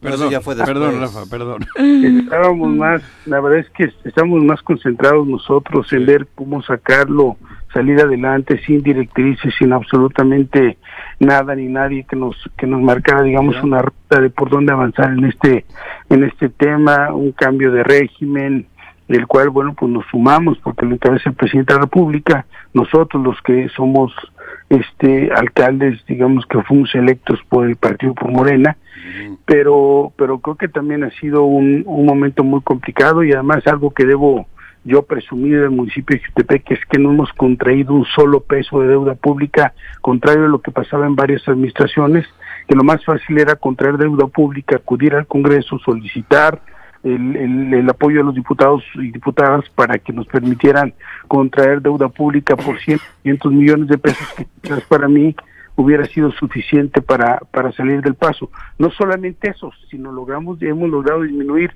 en 180 millones de pesos la deuda pública que nos fue heredada, que ascendía a los 707 millones de pesos. Oye, pero mejor que no te marquen ruta, ¿no? Y tú con los ciudadanos avanzar como se ha hecho hasta ahora, porque si nos imaginamos quién podría eh, tomar de la mano a los municipios de Morelos, pues mejor así. Pues sí, ahí, como Dios nos dé a entender, así vamos caminando. Este, y bueno, por supuesto que vemos quienes modestamente hemos ido eh, generándonos a lo largo de toda nuestra historia un poco de experiencia, pues esa la, la ponemos en marcha para, Mm. Para salir adelante todo este tema, porque no nunca será sencillo. El ejercicio de gobierno siempre será complejo, pero además debo decirles que para mí es una enorme satisfacción ir a las colonias y más que escuchar reclamos, la gente me saluda y eso para mí me parece que es, es todo. Y, me refiero en términos de, de, este reconocimiento de que quizás hayan eh, no no se hayan hecho todas las cosas como nosotros hubiéramos querido, pero sí hay el reconocimiento de que le hemos hecho ganas y hemos puesto el mayor de los empeños para gobernar. Rafa, eh, yo he ido viendo en estos dos, tres años, cuatro años, que el estilo o la forma que tienen los que deberían de estar dando brújula al Estado es el, con ustedes, con los alcaldes, es o te sometes conmigo o no te doy obra. O vas con mi hermano y te doy obra, porque así lo he visto con algunos conocidos míos. Cada vez más. Cada vez más. Eso está repercutiendo seriamente porque es una manera chantajista de gobernar. Digo, lo estoy diciendo yo, ¿eh? No tú. Pero ¿cómo revertir eso? ¿Cómo se puede hacer obra? ¿Cómo prosperar si del presupuesto del Estado no te va a caer nada si no es que le limpian los zapatos a alguien? Pues mira, nosotros estamos gobernando con lo que tenemos. Ajá. No procuramos no tocar las puertas, las tocamos hasta que nos cansamos y un día Sí, sí. eh, llegó llegó el momento de entender que nadie haría lo que no pudiéramos hacer por nosotros mismos.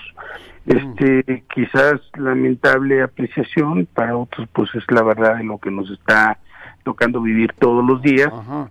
Eh, hemos este, generado las condiciones para hacer las obras que más se requieren, no solo a partir de, de lo que la gente demanda, sino de lo que a lo largo de muchos años ha sido una obra muy, muy esperada. Eh, no gobernamos en la dinámica de ocurrencias, no tocamos la puerta absolutamente con nadie, estamos a punto de arrancar 28 obras que estarán concluidas más o menos en, en dos meses. Eh, vamos generando condiciones de acercamiento, tener un puente de comunicación permanente con la gente. No ha sido fácil gobernar, sin duda, no ha sido fácil gobernar, ha sido muy complejo, muy difícil entender esta dinámica de cómo distribuir los recursos públicos, me parece que ese es el tema. Y, y en el caso, en el caso de Jutepec, pues no ha sido menor el problema, pero hemos logrado sortear solamente les voy a dar un dato porque hay quienes de repente dicen, sobre todo los adversarios, pero ¿qué es lo que se ha hecho en Chutepec?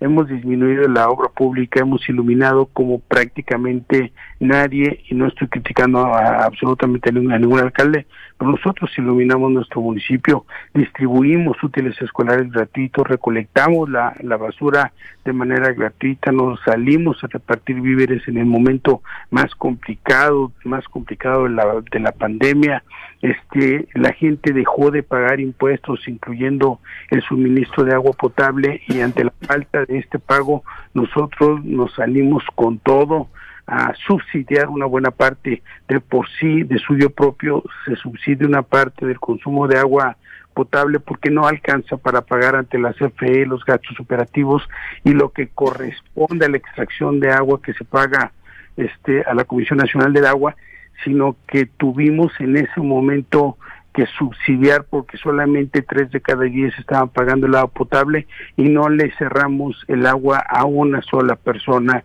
en el tiempo de la pandemia porque también había habría que saberlo entender. Nos heredaron 49 millones de pesos de deuda en el agua potable y hoy vamos al corriente. Cuando tenemos un retraso es un retraso de tres o cuatro semanas que nos tenemos que pelear con la CFE porque nos quiere ir a cerrar este el suministro de, de energía. Nosotros le decimos hay municipios que deben millones de pesos y a nosotros por un millón y medio de pesos. Afortunadamente hemos logrado generar conciencia porque prácticamente vamos al corriente. No ha sido fácil la tarea de gobernar pero sí lo hemos hecho con una enorme emoción social. Oye, Rafa, de cara al 2023, digo, es tu segundo periodo como presidente municipal. Desde la, el primer periodo, ustedes han estado eh, haciendo el llamado al Congreso en aquel momento, al gobernador, de que les pudieran devolver el 5% en el presupuesto a los municipios. El año pasado eh, parecía que a un grupo de diputados iba en el sentido de darles un poco de más presupuesto, quizá no el 5, pero el 2.5, si no mal recuerdo, pero todos sabemos la historia que ocurrió con el eh, presupuesto del año pasado. En este año hay algunos presidentes municipales que van en la propuesta del gobernador de darles solamente el 1%. ¿Con eso alcanza, Rafa? ¿O ustedes Pero hay le otro tienen que grupo? limpiar los zapatos al hermano. Ah, sí, a. Ulises. No, No, no, es no, que- no, no. Es que yo Va ya escuché, excluido. a ver, yo ya escuché a la presidenta municipal, yo que es además la presidenta de la caro. Junta Ah, no sé. de Gobierno de Idefón. He escuchado al alcalde de Cuautla y he escuchado al alcalde de Xochitepec que dicen que con el 1% chalo. están bien. Ah, mi Tu, cha- tu Sí. chalo del alma. Mira, Esa es la postura, querido. este Rafa, Va o para- tú eh, buscarás ese. de que los, los, los diputados puedan darles más allá del 1% que está proponiendo el Ejecutivo. Pues mira, yo te lo respondería de esta manera, Pepe. Quizás los presidentes municipales necesiten mucho menos dinero y tendrán resuelto el tema de sus finanzas, pero además, con el respeto que me merecen los alcaldes, quienes además son amigas y amigos, pues no hay una representación ni nadie que pueda hablar a nombre de los alcaldes. Cada alcalde habla eh, por sí solo. Claro. Yo me he acercado con diputadas y con diputados a pedirles, sobre todo a aquellos que han sido alcaldesas o alcaldes y que saben lo que estamos viviendo hoy en día y que se requieran recursos económicos, más allá de las posiciones, de que se requiere un 1%, es la primera vez que escucho de el, el tema de que en lugar de pedir el, el 5%, que además es lo que nos corresponde, en términos de derecho, hay alcaldes que salgan a decir que solamente se requiere el 1%, yo me voy a mantener en esa posición, sé que puedo ganar o perder, si ganamos no ganaré yo, Rafael, sino vamos a ganar en pro y en favor de la sociedad, porque es lo que merecemos y necesitamos todos.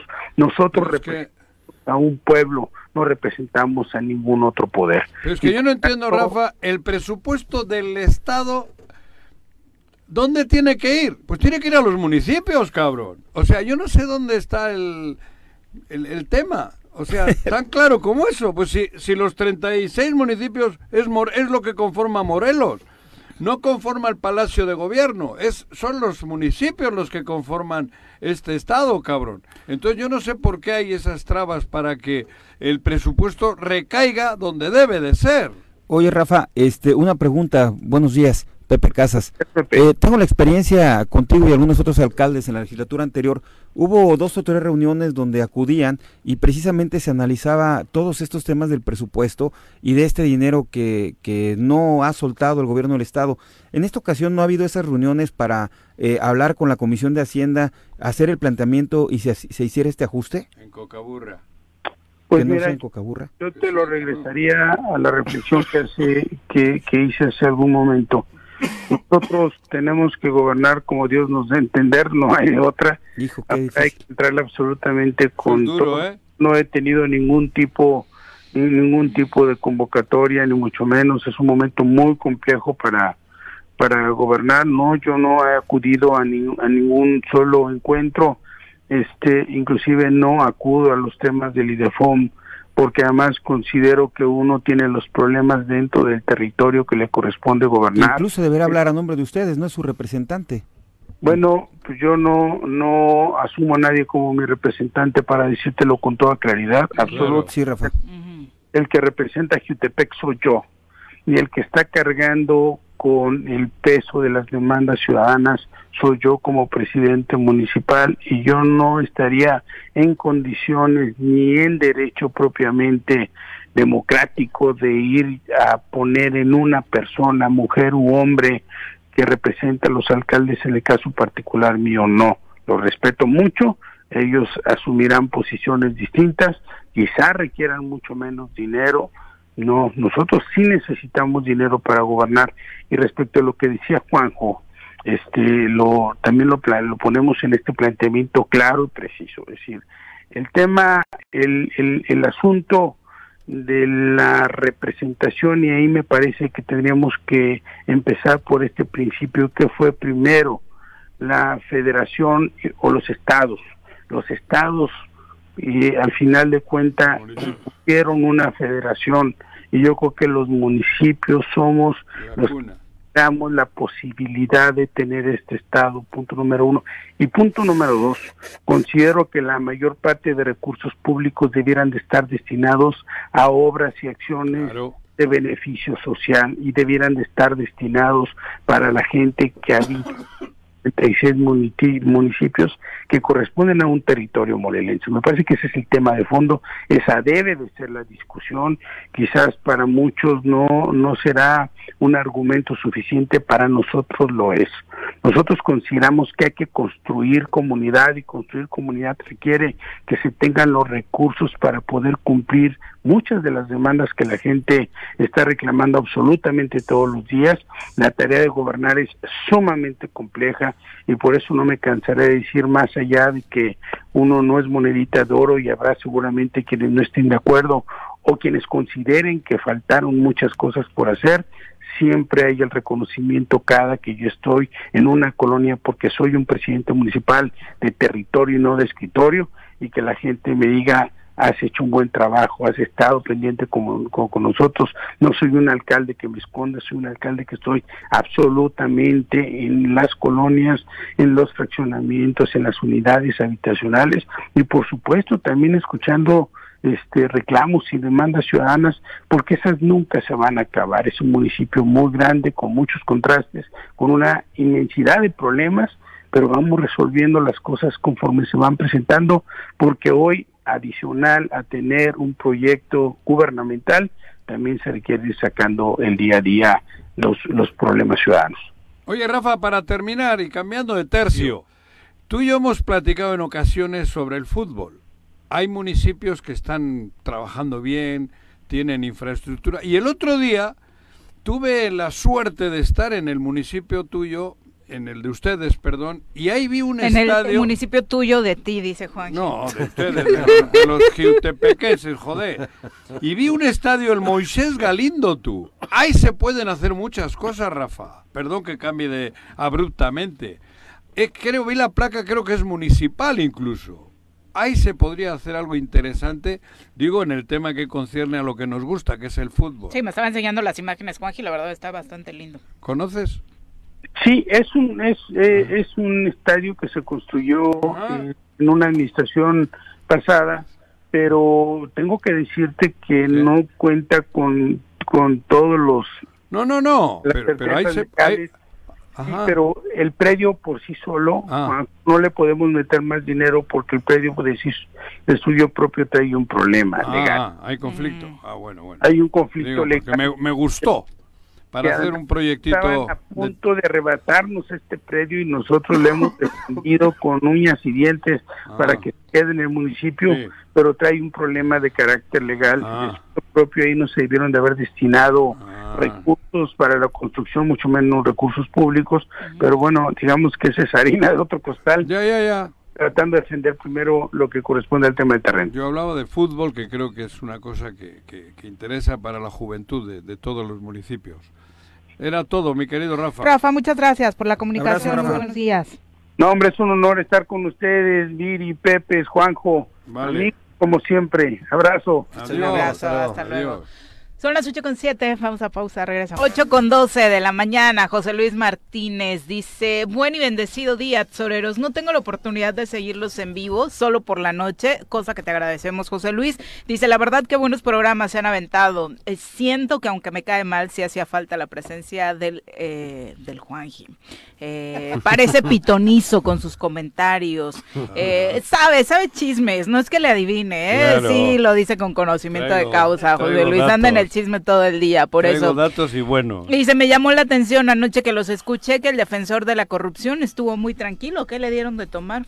Jorgito, no, estaba teniendo Ah, asuntos personales, entonces por eso estuvo por ahí un poco distraído, que afortunadamente, eh, que esperemos que haya salido bien, por supuesto, el tema que estaba atendiendo. Chacho Matar, un abrazo, dice, el contexto nacional nos señala que la deuda del país va a superar el 50% del PIB nacional. Imagínense el impacto que va a tener hacia nuestro estado en temas económicos. Eh, Pati Delgado, también un abrazo para ti. Vicky Jarquín, por supuesto, saludos. Y hoy, 19 de octubre, es día de la lucha contra el cáncer de mama. Vamos a hablar de este tema.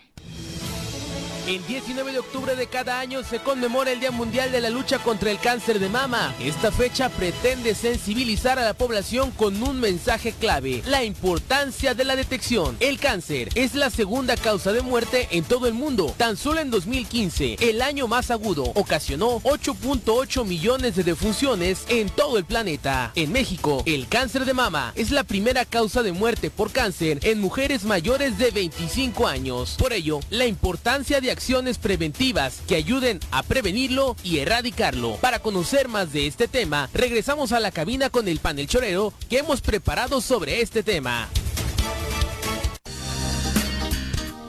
Y agradecemos muchísimo a nuestros amigos del IMSS Morelos eh, que hoy nos acompañen a través y representados por el doctor Daniel Boyas Arroyo. Bienvenido, doctor. Muchas gracias. Muy buenos días. Gracias por acompañarnos para dar un contexto más amplio a la ciudadanía sobre este tema. Él es oncólogo adscrito al Hospital Regional eh, con Medicina Familiar número uno del IMSS en Cuernavaca. Bienvenido. Y también nos acompaña en cabina Guadalupe Rodríguez de los Santos, eh, a quien invitamos, por supuesto, como un caso de éxito, precisamente como sobreviviente. de Muchísimas este- gracias por la invitación. Bienvenida también. Eh, el contexto general, ¿cómo se inicia un problema de este tipo en el cuerpo, doctor? Sí, desafortunadamente. Eres es un oncólogo. cirujano oncólogo. Cirujano oncólogo. ¿Qué es la oncología? Eh, la oncología es la ciencia que estudia eh, todo lo que tiene que ver con el crecimiento de tumores, en este caso en el cuerpo humano, ya sean benignos o malignos. Nosotros principalmente nos encargamos de los tumores malignos, es decir, del cáncer. Y es un crecimiento anormal de células en los tejidos que eh, va aumentando de tamaño de forma descontrolada. No, no, no resiste los señalamientos de un crecimiento normal. Justo ayer me preguntaba mi hijo, ¿qué es el cáncer? Sí. Eso es. Eso es, es genéticamente se altera, hay una mutación de los genes de nuestro cuerpo y hace que las células salgan de su control de crecimiento anormal y entonces empiezan a crecer más rápido y se multiplican más rápido y tienen la capacidad de viajar a través de nuestro cuerpo, ¿no? Entonces, en el, en el, en este caso, en el cáncer de mama, pues crecen a nivel de los lobulillos, de los ductos, que es una glándula como tal. La cuenta es un racimo de uvas, donde las uvas son los lobulillos y los, los, los palillos de ese, de ese racimo de uvas son los ductos. Ahí es donde crece este tipo de cáncer. En los... Se alteran estas células glandulares y empiezan a crecer de forma descontrolada. ¿Y por qué crece ahí? Eh, ¿Por qué encuentra en la mama terreno fértil ese pinche cáncer? Nosotros tenemos unos genes que se llaman protoncogenes y unos genes que se llaman genes supresores de tumores. Los tenemos, es como un mapa que tenemos en todo nuestro cuerpo. Esos genes están particularmente alterados en la mama, en la glándula mamaria, que es el P53, que es el que detiene el crecimiento anormal de una célula. Estos genes se pueden alterar de forma de novo, así como que por mala suerte, por así decirlo. Y hay factores también predisponentes, son factores ya genéticos, factores hereditarios, factores que pueden determinar por un eh, aumento en la sensibilidad de las hormonas, ¿no? Entonces hacen que estos genes se enfermen. Normalmente nosotros tenemos la capacidad de controlar esas mutaciones, pero se salen de descontrol. O sea, al final de cuenta, eh, con el paso de los años, la edad, el sexo femenino hace que... ¿El haber dado de amamantar a una criatura tiene algo que ver? Sí, por supuesto. El embarazo y la lactancia materna son factores protectores. Aquí nosotros es importante señalar que el cáncer de mama es un cáncer hormonosensible, es un, hormono- es un cáncer hormonodependiente, depende del estrógeno y la progesterona para poder crecer. Y el estrógeno y la progesterona pues se sintetizan en los ovarios de las mujercitas y se sintetizan también en la grasita, ¿no? Es por eso que también a los hombres les puede dar cáncer de mama. Estas hormonas cada mes, mes, mes, mes van a la mama a darle un poquito de, de- de flujo, ¿no? De energía, ¿no? Sí, de alimento. Eh, si el paciente o la paciente se embaraza, durante nueve meses descansa de este flujo de hormonas. Entonces es por eso que el- el embarazo es un factor protector, porque durante Ah, nueve revés, meses... es du- protector. De esta y muchas enfermedades Sí. Y la lactancia sí. también, cuando un pa- una, una mamá le ha de lactar al bebé, el, el estrógeno y la progesterona están por los suelos. Ah. Entonces, durante todo este tiempo, las mamás descansan de este estímulo hormonal. Mira, Sí, durante... yo pensé que era al revés. No, no, para nada. No, es una maravilla como el cuerpo por proteger o Sí, una nueva correcto. vida, eh, Sí. obviamente se transforma Ajá. increíblemente. Doctor, eh, los factores de riesgo, ¿cuáles son? Hay factores modificables y factores no modificables. Los no modificables, pues es la edad. ¿no? Mientras más... eh, la Aunque cada vez hay casos de jóvenes, mujeres más es jóvenes, ¿no? Es correcto. Pero eso no lo podemos modificar, por ejemplo. El sexo, obviamente, es mucho más frecuente en la mujer, ¿no? Ujú. El 100 a 1. Eh, por la, la raza, ¿no? Es más frecuente esto en, en- en África, por ejemplo, Ah, ¿sí? en los países latinos también, ¿sí? Eh, la, la otra situación no, no modificable, pues tiene que ver con la menstruación, ¿no? ¿A qué edad empieza a menstruar la mujercita? Si empieza a menstruar a edades muy tempranas, Los 12 años. es, y- Ujú. o antes, es un factor de riesgo. Y los, los modificables, que en este caso sería un buen estilo de, de vida en el aspecto Alimentación. de La la alimentación, ¿no? no grasas, no carbohidratos, el hacer ejercicio ejercicio, por ejemplo, en este caso el embarazo, ¿no? El embarazarse, ¿no? Obviamente, los factores de no utilizar hormonas, de anticonceptivos hormonales o también este Eso daña. el tratamiento sí daña, Afecta. sí afecta porque comentamos que el estrógeno y la progesterona son alimento para este tipo de cáncer, cuando se utilizan, pues estamos nosotros alimentando. alimentando Es correcto. al bichito. Entonces son factores que se pueden fijar. Aquí lo importante es que hay pacientes que no tienen ninguno de estos factores y a pesar de eso desarrollan, ¿no? Porque es Decías este tema aleatorio genético. que de pronto Es pudiera correcto. suceder en los genes, ¿no? Es correcto. ¿Y genético?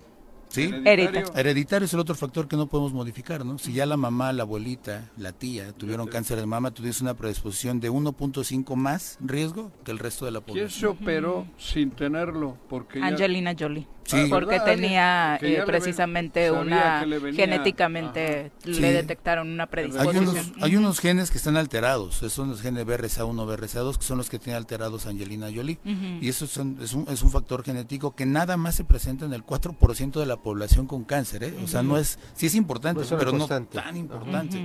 En este caso, si tú los detectas, pues sí, lo ideal es hacerte una mastectomía profiláctica, luego ya pues, te colocan unas prótesis bonitas, ¿no? Por así decirlo, Sí, como- y no pasa más nada, como Angelina Jolie. Ella- Pero es de toda la población que les da cáncer de mama, únicamente el 4% tiene estos genes alterados.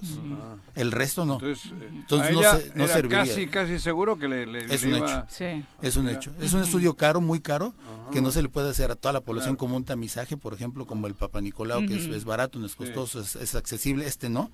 Y sin embargo no representaría un logro, porque al final de cuentas, que salgas a toda la población, nada más vas a proteger al 4%. 4%, el otro claro. 96 va a desarrollar cáncer. ¿eh? Es correcto. Guadalupe, tu historia con el cáncer, ¿cuál fue? ¿En qué momento lo descubres? ¿Qué edad tenías? Tenía 35 años, sí soy de la población joven, por así decirlo, un poco joven, porque generalmente yo tenía Sí, no la es el idea que promedio, de ¿no? 40 en adelante, ¿no? Entonces, este, me detectan en el 2011, eh, yo me empiezo a notar unas bolitas en la parte de arriba, las cuales no eran cancerígenas. pero- ¿Solías hacerte la exploración? ¿Así lo descubres? Sí, lo descubro de esa manera y también cuando yo era mi periodo menstrual, esta mama se me inflamaba, o sea, se me hacía como durita, como si fuera un implante, este, y yo empecé a notar esos cambios, este, lo chequé con mi ginecólogo, eh, dejé un tiempo pasar, no me hice mucho caso por mi trabajo, por muchas cosas, eh, cuando me ¿Por leva- qué te daba miedo? no, no, sinceramente no me daba miedo, nunca pensé tener cáncer. Claro. Este acababa de dejar de amamantar a- dos años antes a una bebé, pensé que era un algo de Los cambios del cuerpo después del embarazo, cuerpo, ¿no? Pensé. Y la y finalmente una noche me levanto ah, ah, y siento un dolor muy intenso en la mama. ¿Te despierta el dolor? Sí, no, no me despierta el dolor. Cuando yo me levanto Ah, al hacer el movimiento, siento, pero sentí el dolor del pezón hacia adentro En el pezón. eh, del pezón hacia adentro, como si algo me hubiera jalado. Entonces yo ahí, me- yo quería que ya amaneciera, de verdad, Claro. dije, me voy a hacer mastografía y me voy a hacer un ultrasonido que me había dicho ya mi ginecóloga.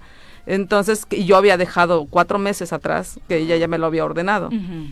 Entonces me voy inmediatamente, me hacen el ultrasonido y, y la mastografía me dijeron hasta el martes, ahorita es, perdón, el- la mastografía hasta el viernes, me hacen ese- en ese momento el ultra- ultrasonido y el doctor me empieza a cuestionar y me dice, ¿no te habías hecho anteriormente ultrasonido? Le dije, no.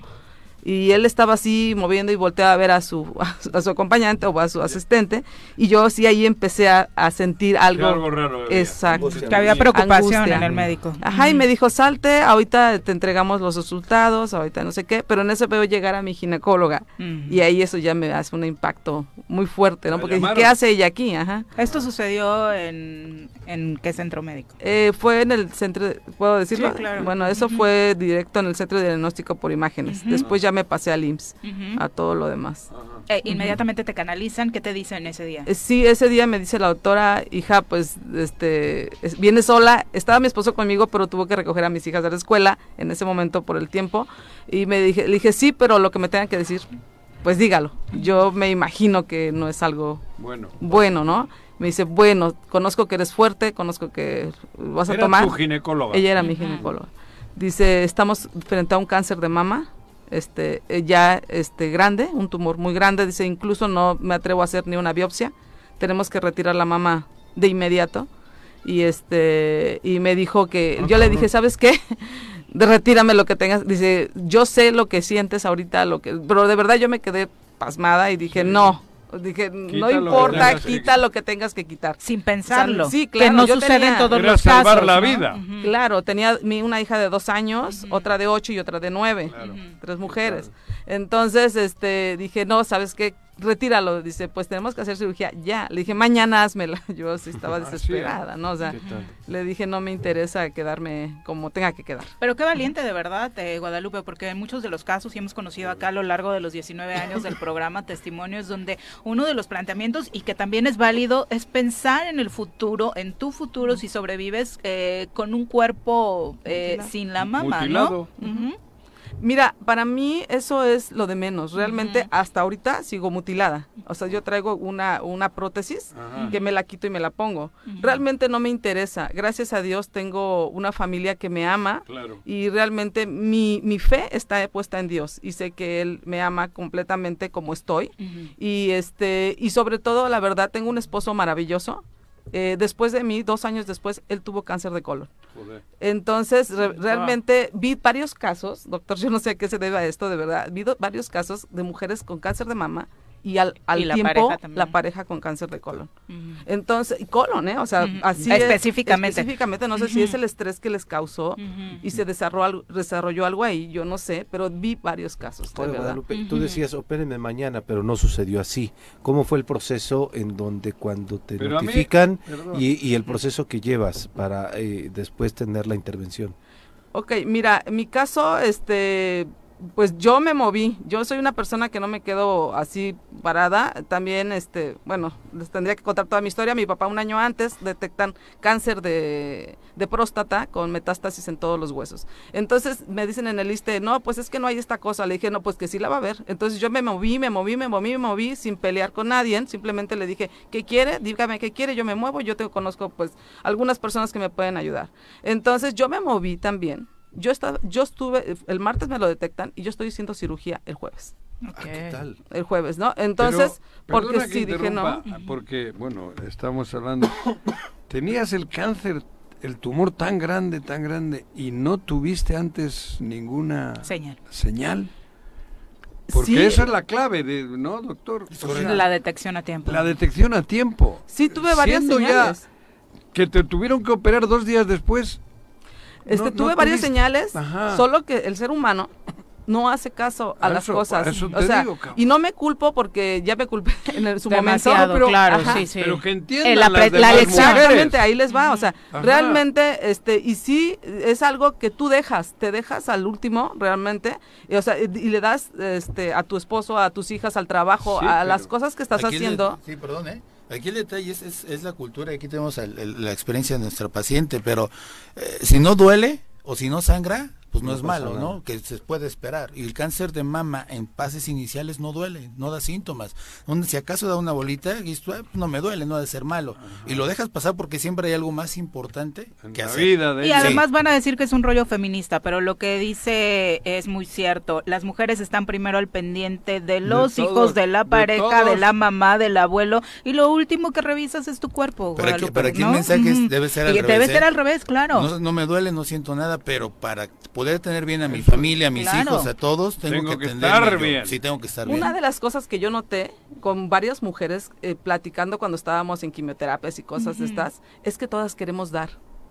Todas queremos dar. Es un exceso de querer dar y no aceptas que te den. O sea, cuando alguien te quiere dar algo, realmente te sientes hasta como No mal. sabemos ¿no? recibir. Exactamente. Entonces yo pienso que la mama representa, ¿qué te representa? Dar. Ujú. Tú amamantas. Leche, claro. Das vida. Exacto, Vida. das vida y Ah. amamantas. Entonces, también por ahí, por ahí viene algo a lo mejor hasta psicológico, ¿no? De que tanto te cansas de dar. Que a lo mejor también, yo no sé si sea de esa manera, aquí tenemos al doctor y a lo mejor las células Nos se pueden tocaría platicarlo con un psicólogo, estrés, ¿no? Por el ese, estrés, ese ¿no? tema que sí hay estudios relacionados con eso. Con estrés también. Yo pienso que el estrés hace que, que algunas células se, se empiecen a modificar antes de lo, de lo debido, ¿no?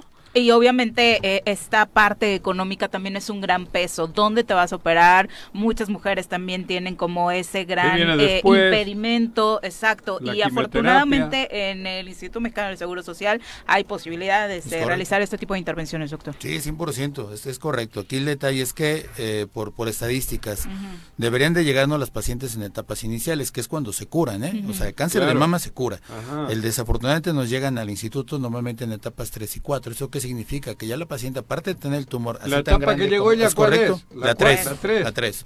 Y en esa etapa también hacia la axila ya hay ganglios positivos. Entonces nos cuesta más trabajo controlar la enfermedad, incluso curarla obviamente nos cuesta mucho más trabajo y es mucho más costoso para todos. Claro. ¿No? Más sufrimiento para el paciente, más, más consultas, quimioterapia, radioterapia, cirugía, reconstrucción, en caso necesario, todavía la, la paciente todavía no tiene la reconstrucción, pero así nos, esa es, esa es el- la, la historia natural de esta enfermedad en esa etapa.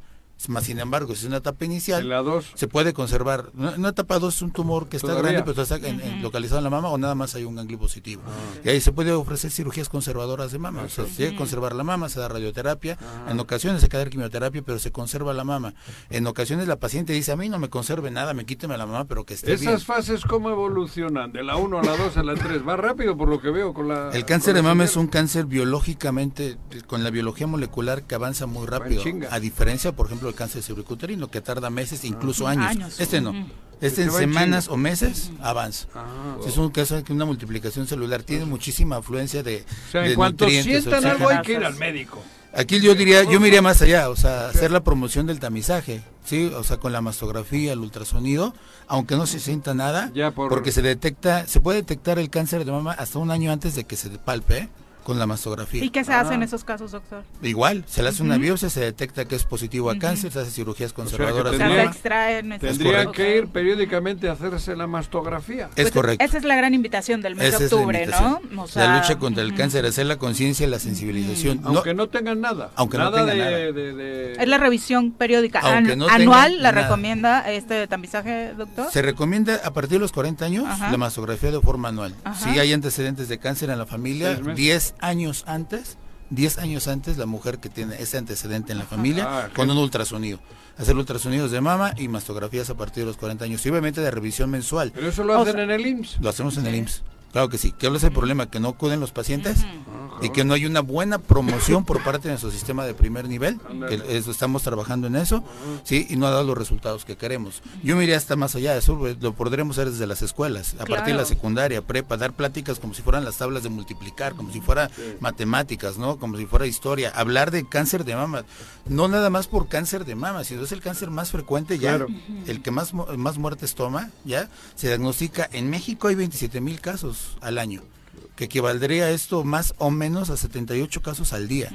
Sí, en todo el país. Estamos hablando casi casi de uno por cada tres Y minutos. en el hombre es la próstata. El hombre es la próstata. El equivalente, El diríamos. equivalente es la próstata. Pero bueno, ya es- normalmente se ven pacientes muchísimo más grandes, más de 60 años. Aquí el cáncer de mama le cambia totalmente la vida a la paciente. Sí, por eso lo Y que señalas es muy importante. La sí. educación desde edades tempranas es básica, pero bueno, seguimos en la discusión de que no les quieren poner la vacuna contra el VPH, ¿no? Sí, Por hay muchas. Sí, es, es Es- es increíble, cuestión- es de cuestión verdad. cultural, pero está en nosotros cambiarlo. Estos Sin programas duda. sirven mucho y siempre que nos invitan, por supuesto que participamos. Pero eso debería de ser ya de una forma ya- Constante. sí, constante. Claro, y Por supuesto. y por Meto- supuesto también metódica, asumir la responsabilidad Exacto. personal de las revisiones. Muchísimas gracias Guadalupe por ¿Qué compartirnos tu testimonio. a las mujeres? Eh, yo les puedo decir que estén atentas a cualquier este movimiento de tu cuerpo, a- que aprendamos a escuchar nuestro cuerpo. Si estás cansada, te está pidiendo descanso. Si estás haciendo, estás- tienes un dolor, hay que ver luego, luego qué es. De verdad que, como dice el doctor, sí te da muchos síntomas el cáncer.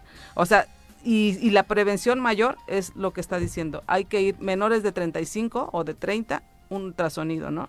Mayores de 40 hay que iniciar con nuestra revisión de mastografía. No nos podemos dejar realmente, sí, es mucha la invitación. Yo decía, es bien diferente estar de este lado de la línea a estar del otro lado.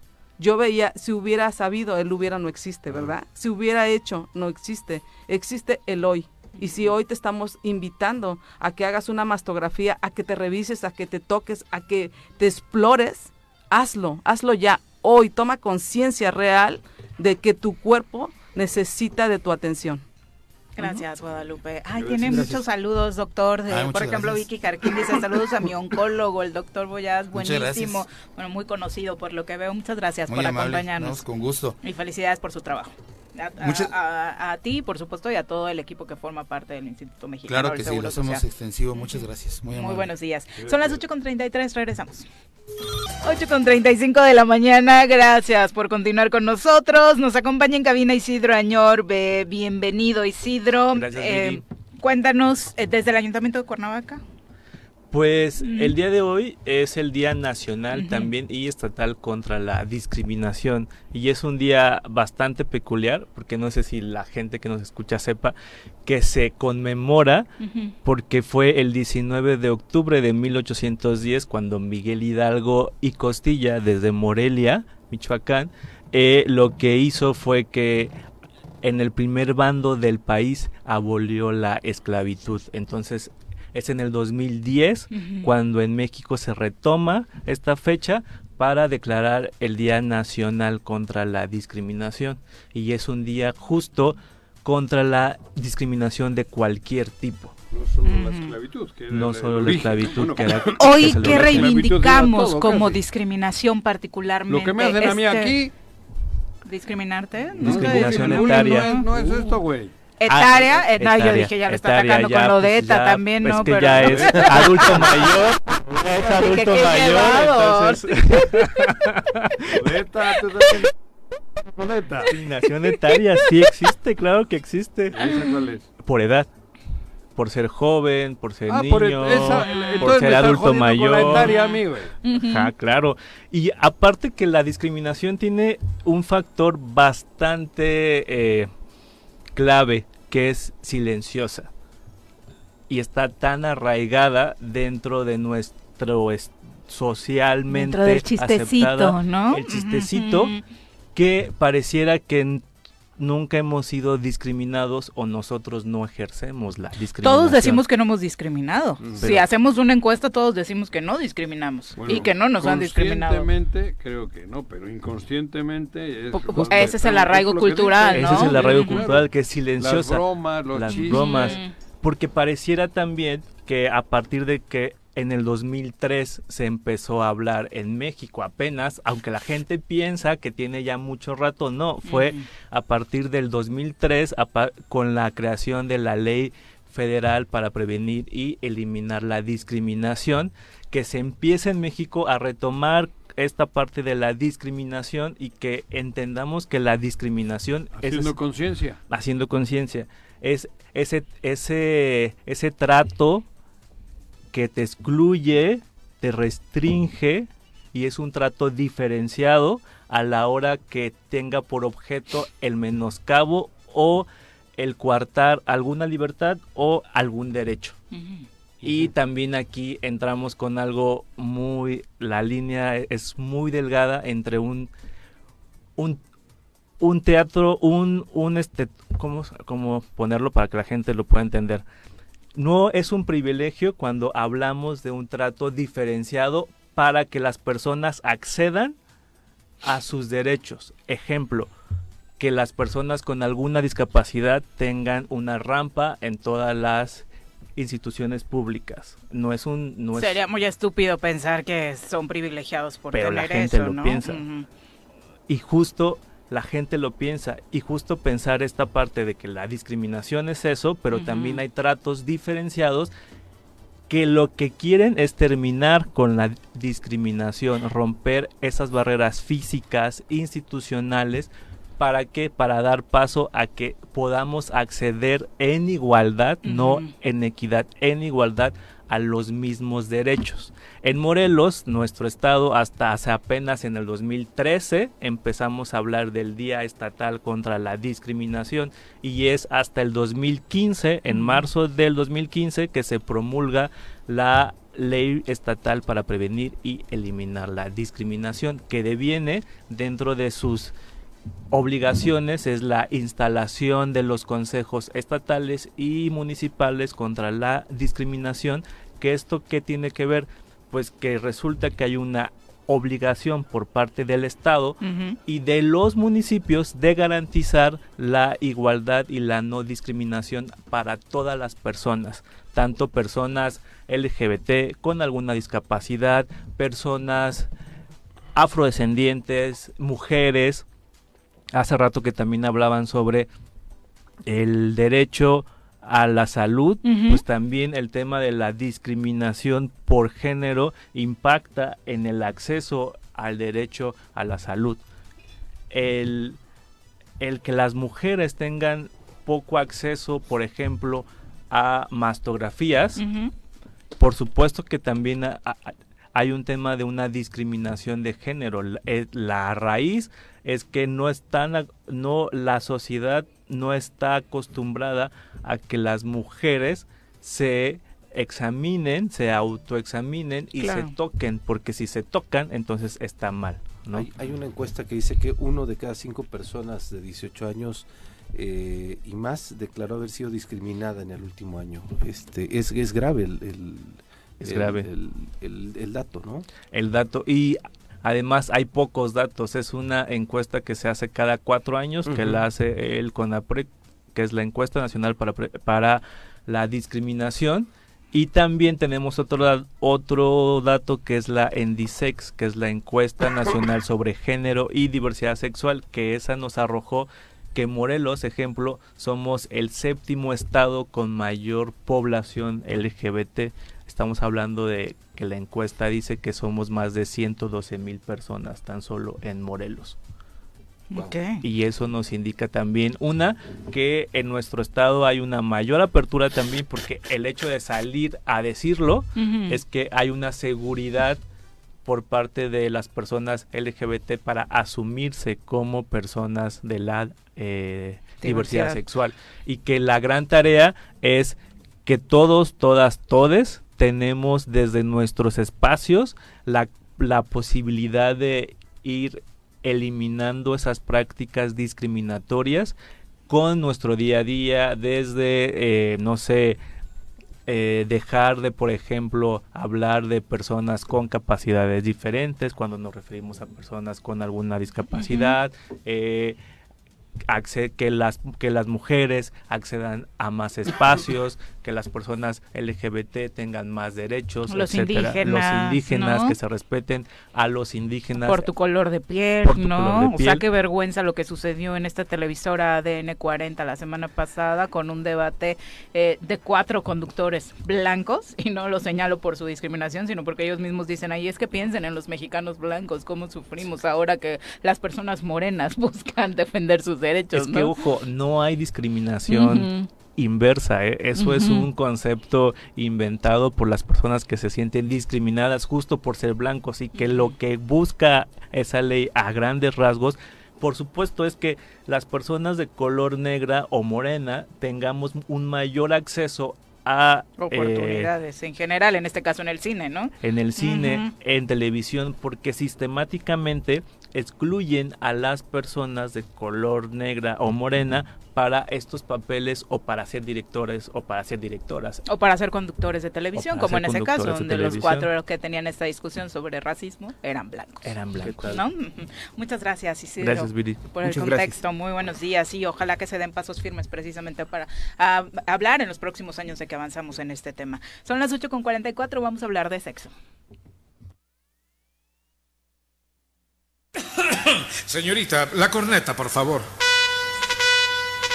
Ni las pomadas orientales, ni las pastillas de colores, ni las novelas brasileiras, ni rasurar un tigre a mano. Nada, nada, nada funciona mejor que escuchar juntitos. Sexo, sábanas y choros, la gustada sección de nuestra doctora Adriana Guadalupe López García, terapeuta sexual y de pareja. Y no va, chécate.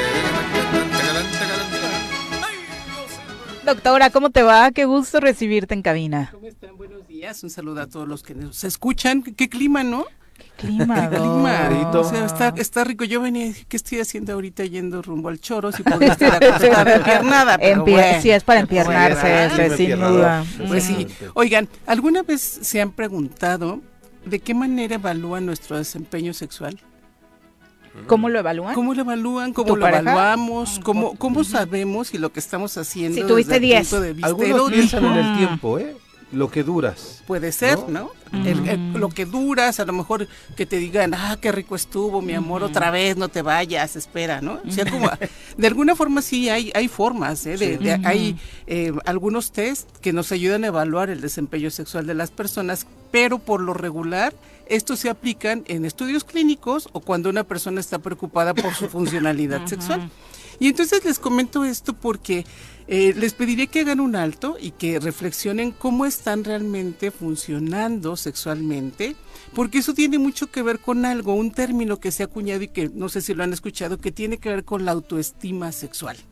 Ya ven que la autoestima aplica para todo, ¿no? Pero en este caso de la autoestima sexual, las personas pueden autoevaluar y, y sobre todo la retroalimentación de la pareja, porque fíjense, tiene un sentido positivo cuando dice, ah, estuvo padrísimo, no mire la cara, como que bueno, no hay nada que decir, está tan cansado, tan cansada que seguramente tuvo un buen desempeño.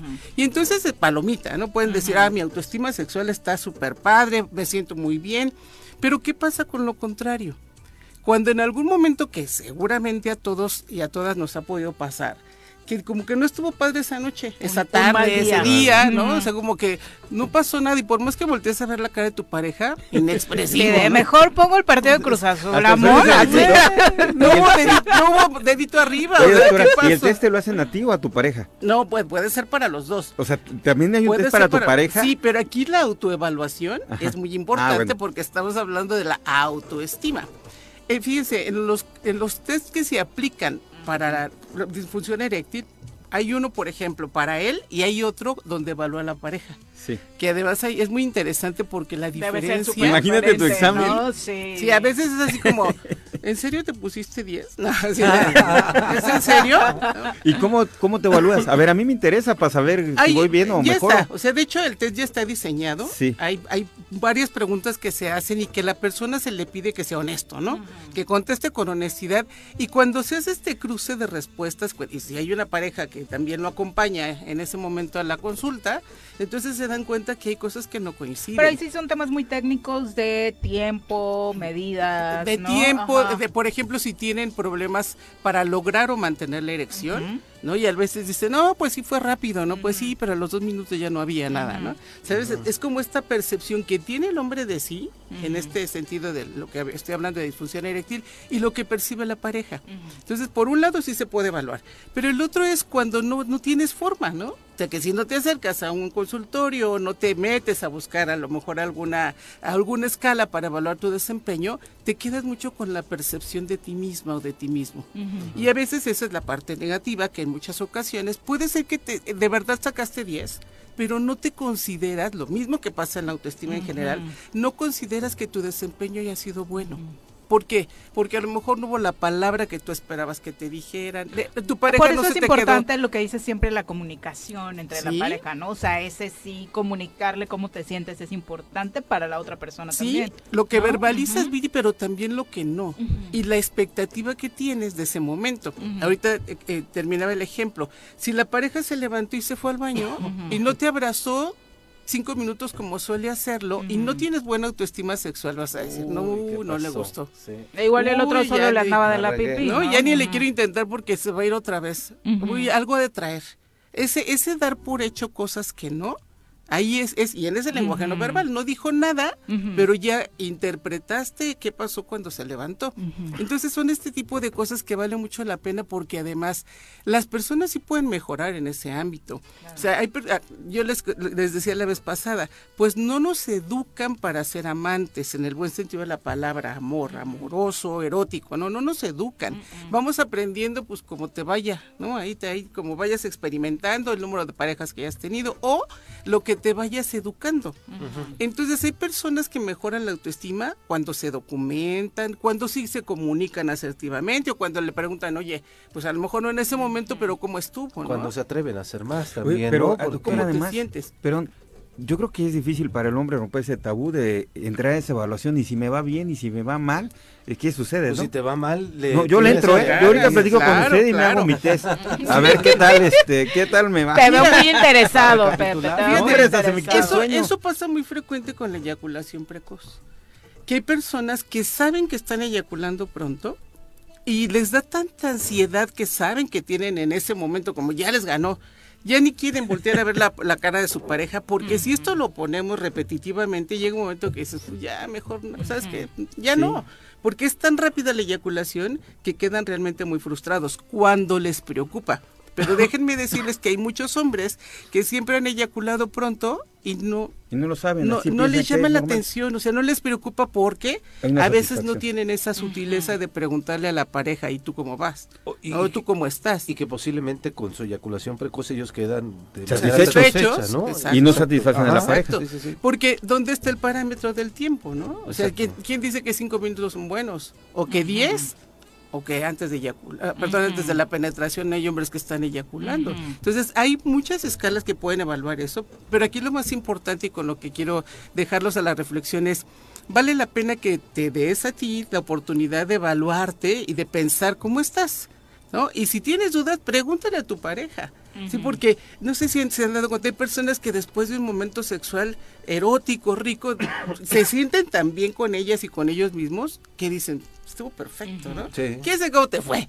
Pero para mí eso estuvo perfecto. Entonces eso también ayuda mucho. El problema es cuando estás midiéndote a través de la vista de la otra persona con la que estás interactuando, ¿no? Entonces, bueno, pues es un punto que les dejo ahí para que reflexionen y que pues sí se apliquen, ¿no?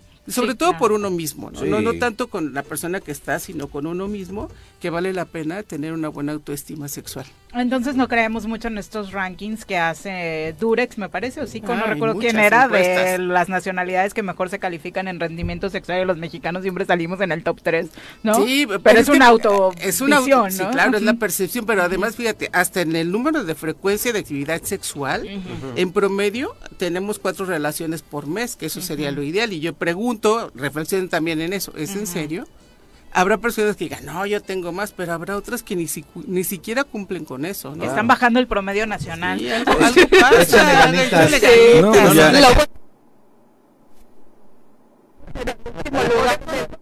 Como mexicano.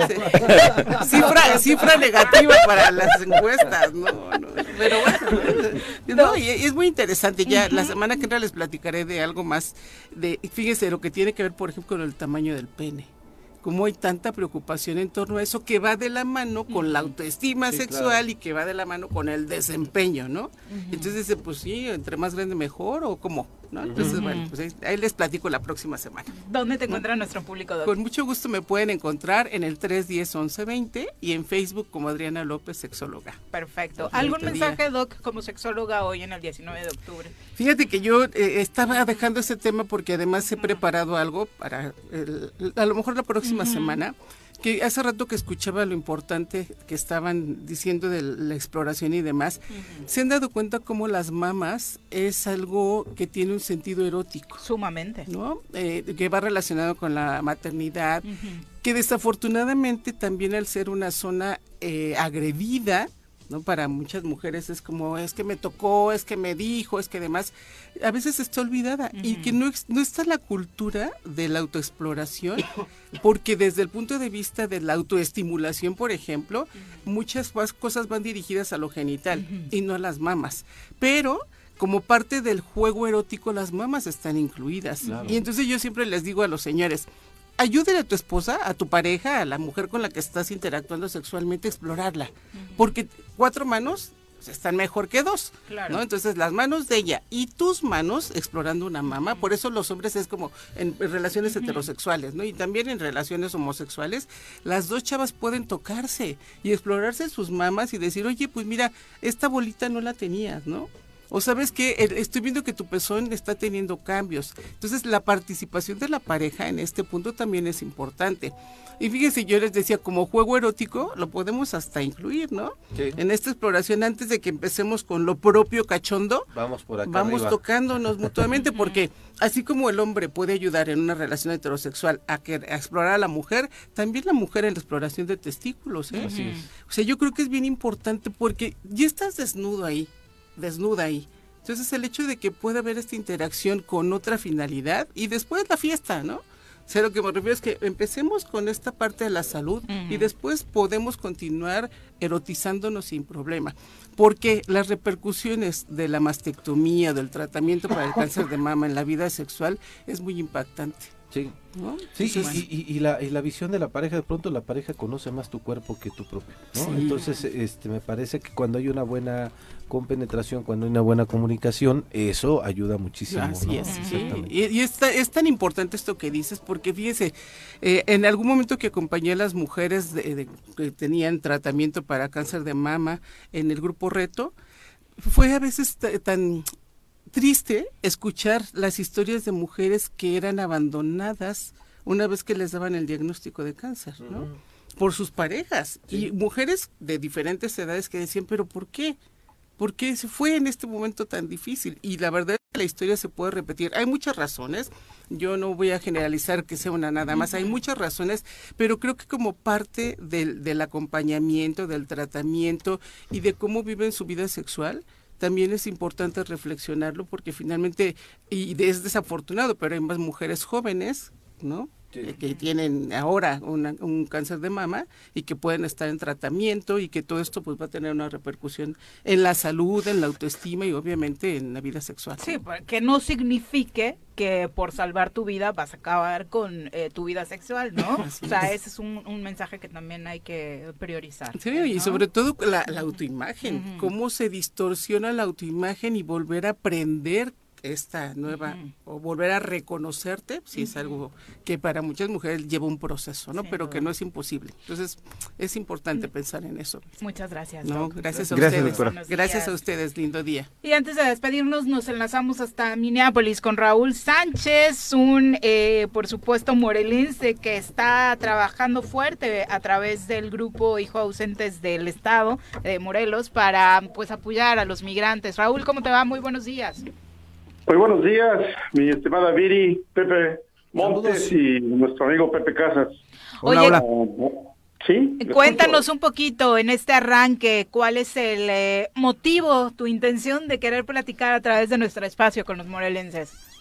Oye, pues son muchos. Primero que nada, seguirme ilustrando con todos ustedes y todos los invitados que tienen para empezar y agradecerles esta apertura que nos brindan, no a Raúl Sánchez, sino a toda la comunidad migrante, hijos ausentes de Morelos, desde Huitzilaga hasta Suchiapan, desde Hueyapan hasta Macusac, y no solamente en Minneapolis, sino en todo eh, este país de la Unión Americana. Agradecerles eh, a todos eh, esta participación y pues más que nada el primer punto que me trae consciente de la necesidad que tenemos es por ejemplo estamos promoviendo buscando que el pago de las remesas, sea de 50 dólares hasta mil dólares, sea de, de 5 dólares por, por el envío. Somos el único país, eh, al menos eso tengo entendido, que nos cuestan 10 dólares enviar 50 o 100 o 200, cuando, por ejemplo, nuestros hermanos ecuatorianos pagan 5 dólares. Entonces, yo creo que aquí con esto del, del banco, de la promoción y del orgullo que se siente AMLO por las remesas, pues nosotros queremos buscar la forma de que los que estamos aquí en Minnesota, que enviemos dinero a Morelos, pues paguemos lo menos posible, ¿no? Cinco dólares que te ahorras son muy buenos, cara. Es decir, eh, del dinero, digo, para que le quede claro al público, el dinero que ustedes envían a sus familias, obviamente termina siendo muchísimo menos de lo que tendría de acuerdo al valor de intercambio de la moneda. No, esa es otra, dependiendo de cómo esté el, el, dólar en su momento. No, me refiero por el cobro que se hace, o sea, tienen que contemplar un costo extra a la hora del envío. Sí, es costo extra, exactamente, que va de 10 dólares a 1000 hasta mil, ya de más de mil, ya estamos más, obviamente. Pero este, la verdad que podría ser un puente de comunicación entre todos los morelenses y los hijos ausentes para buscar la forma de, de ese apoyo, ¿no? Que finalmente va a, re- a repercutir en la economía de nuestras familias. Y esa es la prioridad número uno que tenemos y ya más adelante podremos ir hablando de diferentes temas. También hay, también tenemos casinos aquí en Minnesota. Ah, sí. El Lake, uno de ellos. Y la verdad, pues, quien guste visitar Minnesota, la verdad que se va a quedar encantado. Podemos hablar de todos los deportes profesionales que se realizan acá. No, si- no siendo Minneapolis una ciudad como Chicago o como Los Ángeles o como Nueva York, ¿no? Pero hay mucho trabajo. Por Es- supuesto. no trabaja el que no quiere y la verdad, les repito, gracias por esta apertura y lamentándonos que hoy también, 15 días, hace 15 días, privaron de la vida a esta diputada, que pues es lamentable y tenemos fe y confianza de que se, se aclare esto, en fin, porque so- somos de la zona oriente particularmente, yo soy nativo de Azuchiapan y la zona oriente, eh, norte eh, y oriente sur es la que priva aquí en, reina aquí en Minnesota. Ah, no sé, calculo que seríamos unos 10 mil morelenses, que es un buen número. Wow. Y que imagínate las aportaciones que hay para el Estado o para nuestras familias, pues fantásticas. Muy, muy importante. Sí. Entonces, en esa zona, más del oriente de Morelos, eh, Raúl. Sí, sí, somos prioridad. Morelos, Puebla, pero hablo de Morelos, hablo de Azuchiapan, de Tepancingo, de Jonacatepec, Jaltetelco, Zacualpan, toda esa parte es donde más reina. Hay gente, hermanos conclenses, eh, eh, cuernavacenses también, ¿no? Eh, en fin. Pero en su mayoría de la zona oriente. Ya estaremos por acá desglosando todo el trabajo que afortunadamente realizan a favor también eh, de los morelenses que radican en México, apoyándolos pues para que muchos de los servicios incluso puedan eh, mejorar a través de las remesas. Raúl, muchas gracias por la Hasta luego, comunicación. Raúl. Muy buenos días. Excelente día, Pepe. y- Abrazo. Pepe. Abrazo. Abrazo. Mi querido Pepe Casas, muchas gracias por acompañarnos. Viri, Muy muchísimas gracias, mi querido. Pepe. Gracias, Pepe, gracias. Pepe, muy buenos Gracias, Viri. días. Vamos a disfrutar este ya nos miércoles. vamos. Hoy inicia la liguilla del fútbol mexicano en su versión de semifinales con el Toluca contra América a las 9 de la noche. Eh, Juegan en Toluca, pero obviamente el gran favorito es el América para avanzar en este cruce. Sí, sí, sí, sí. Así que, bueno, descansen, cuídense mucho. Precaución ante las lluvias. Mañana en punto de las 7 los esperamos por acá en el Solo Matutino.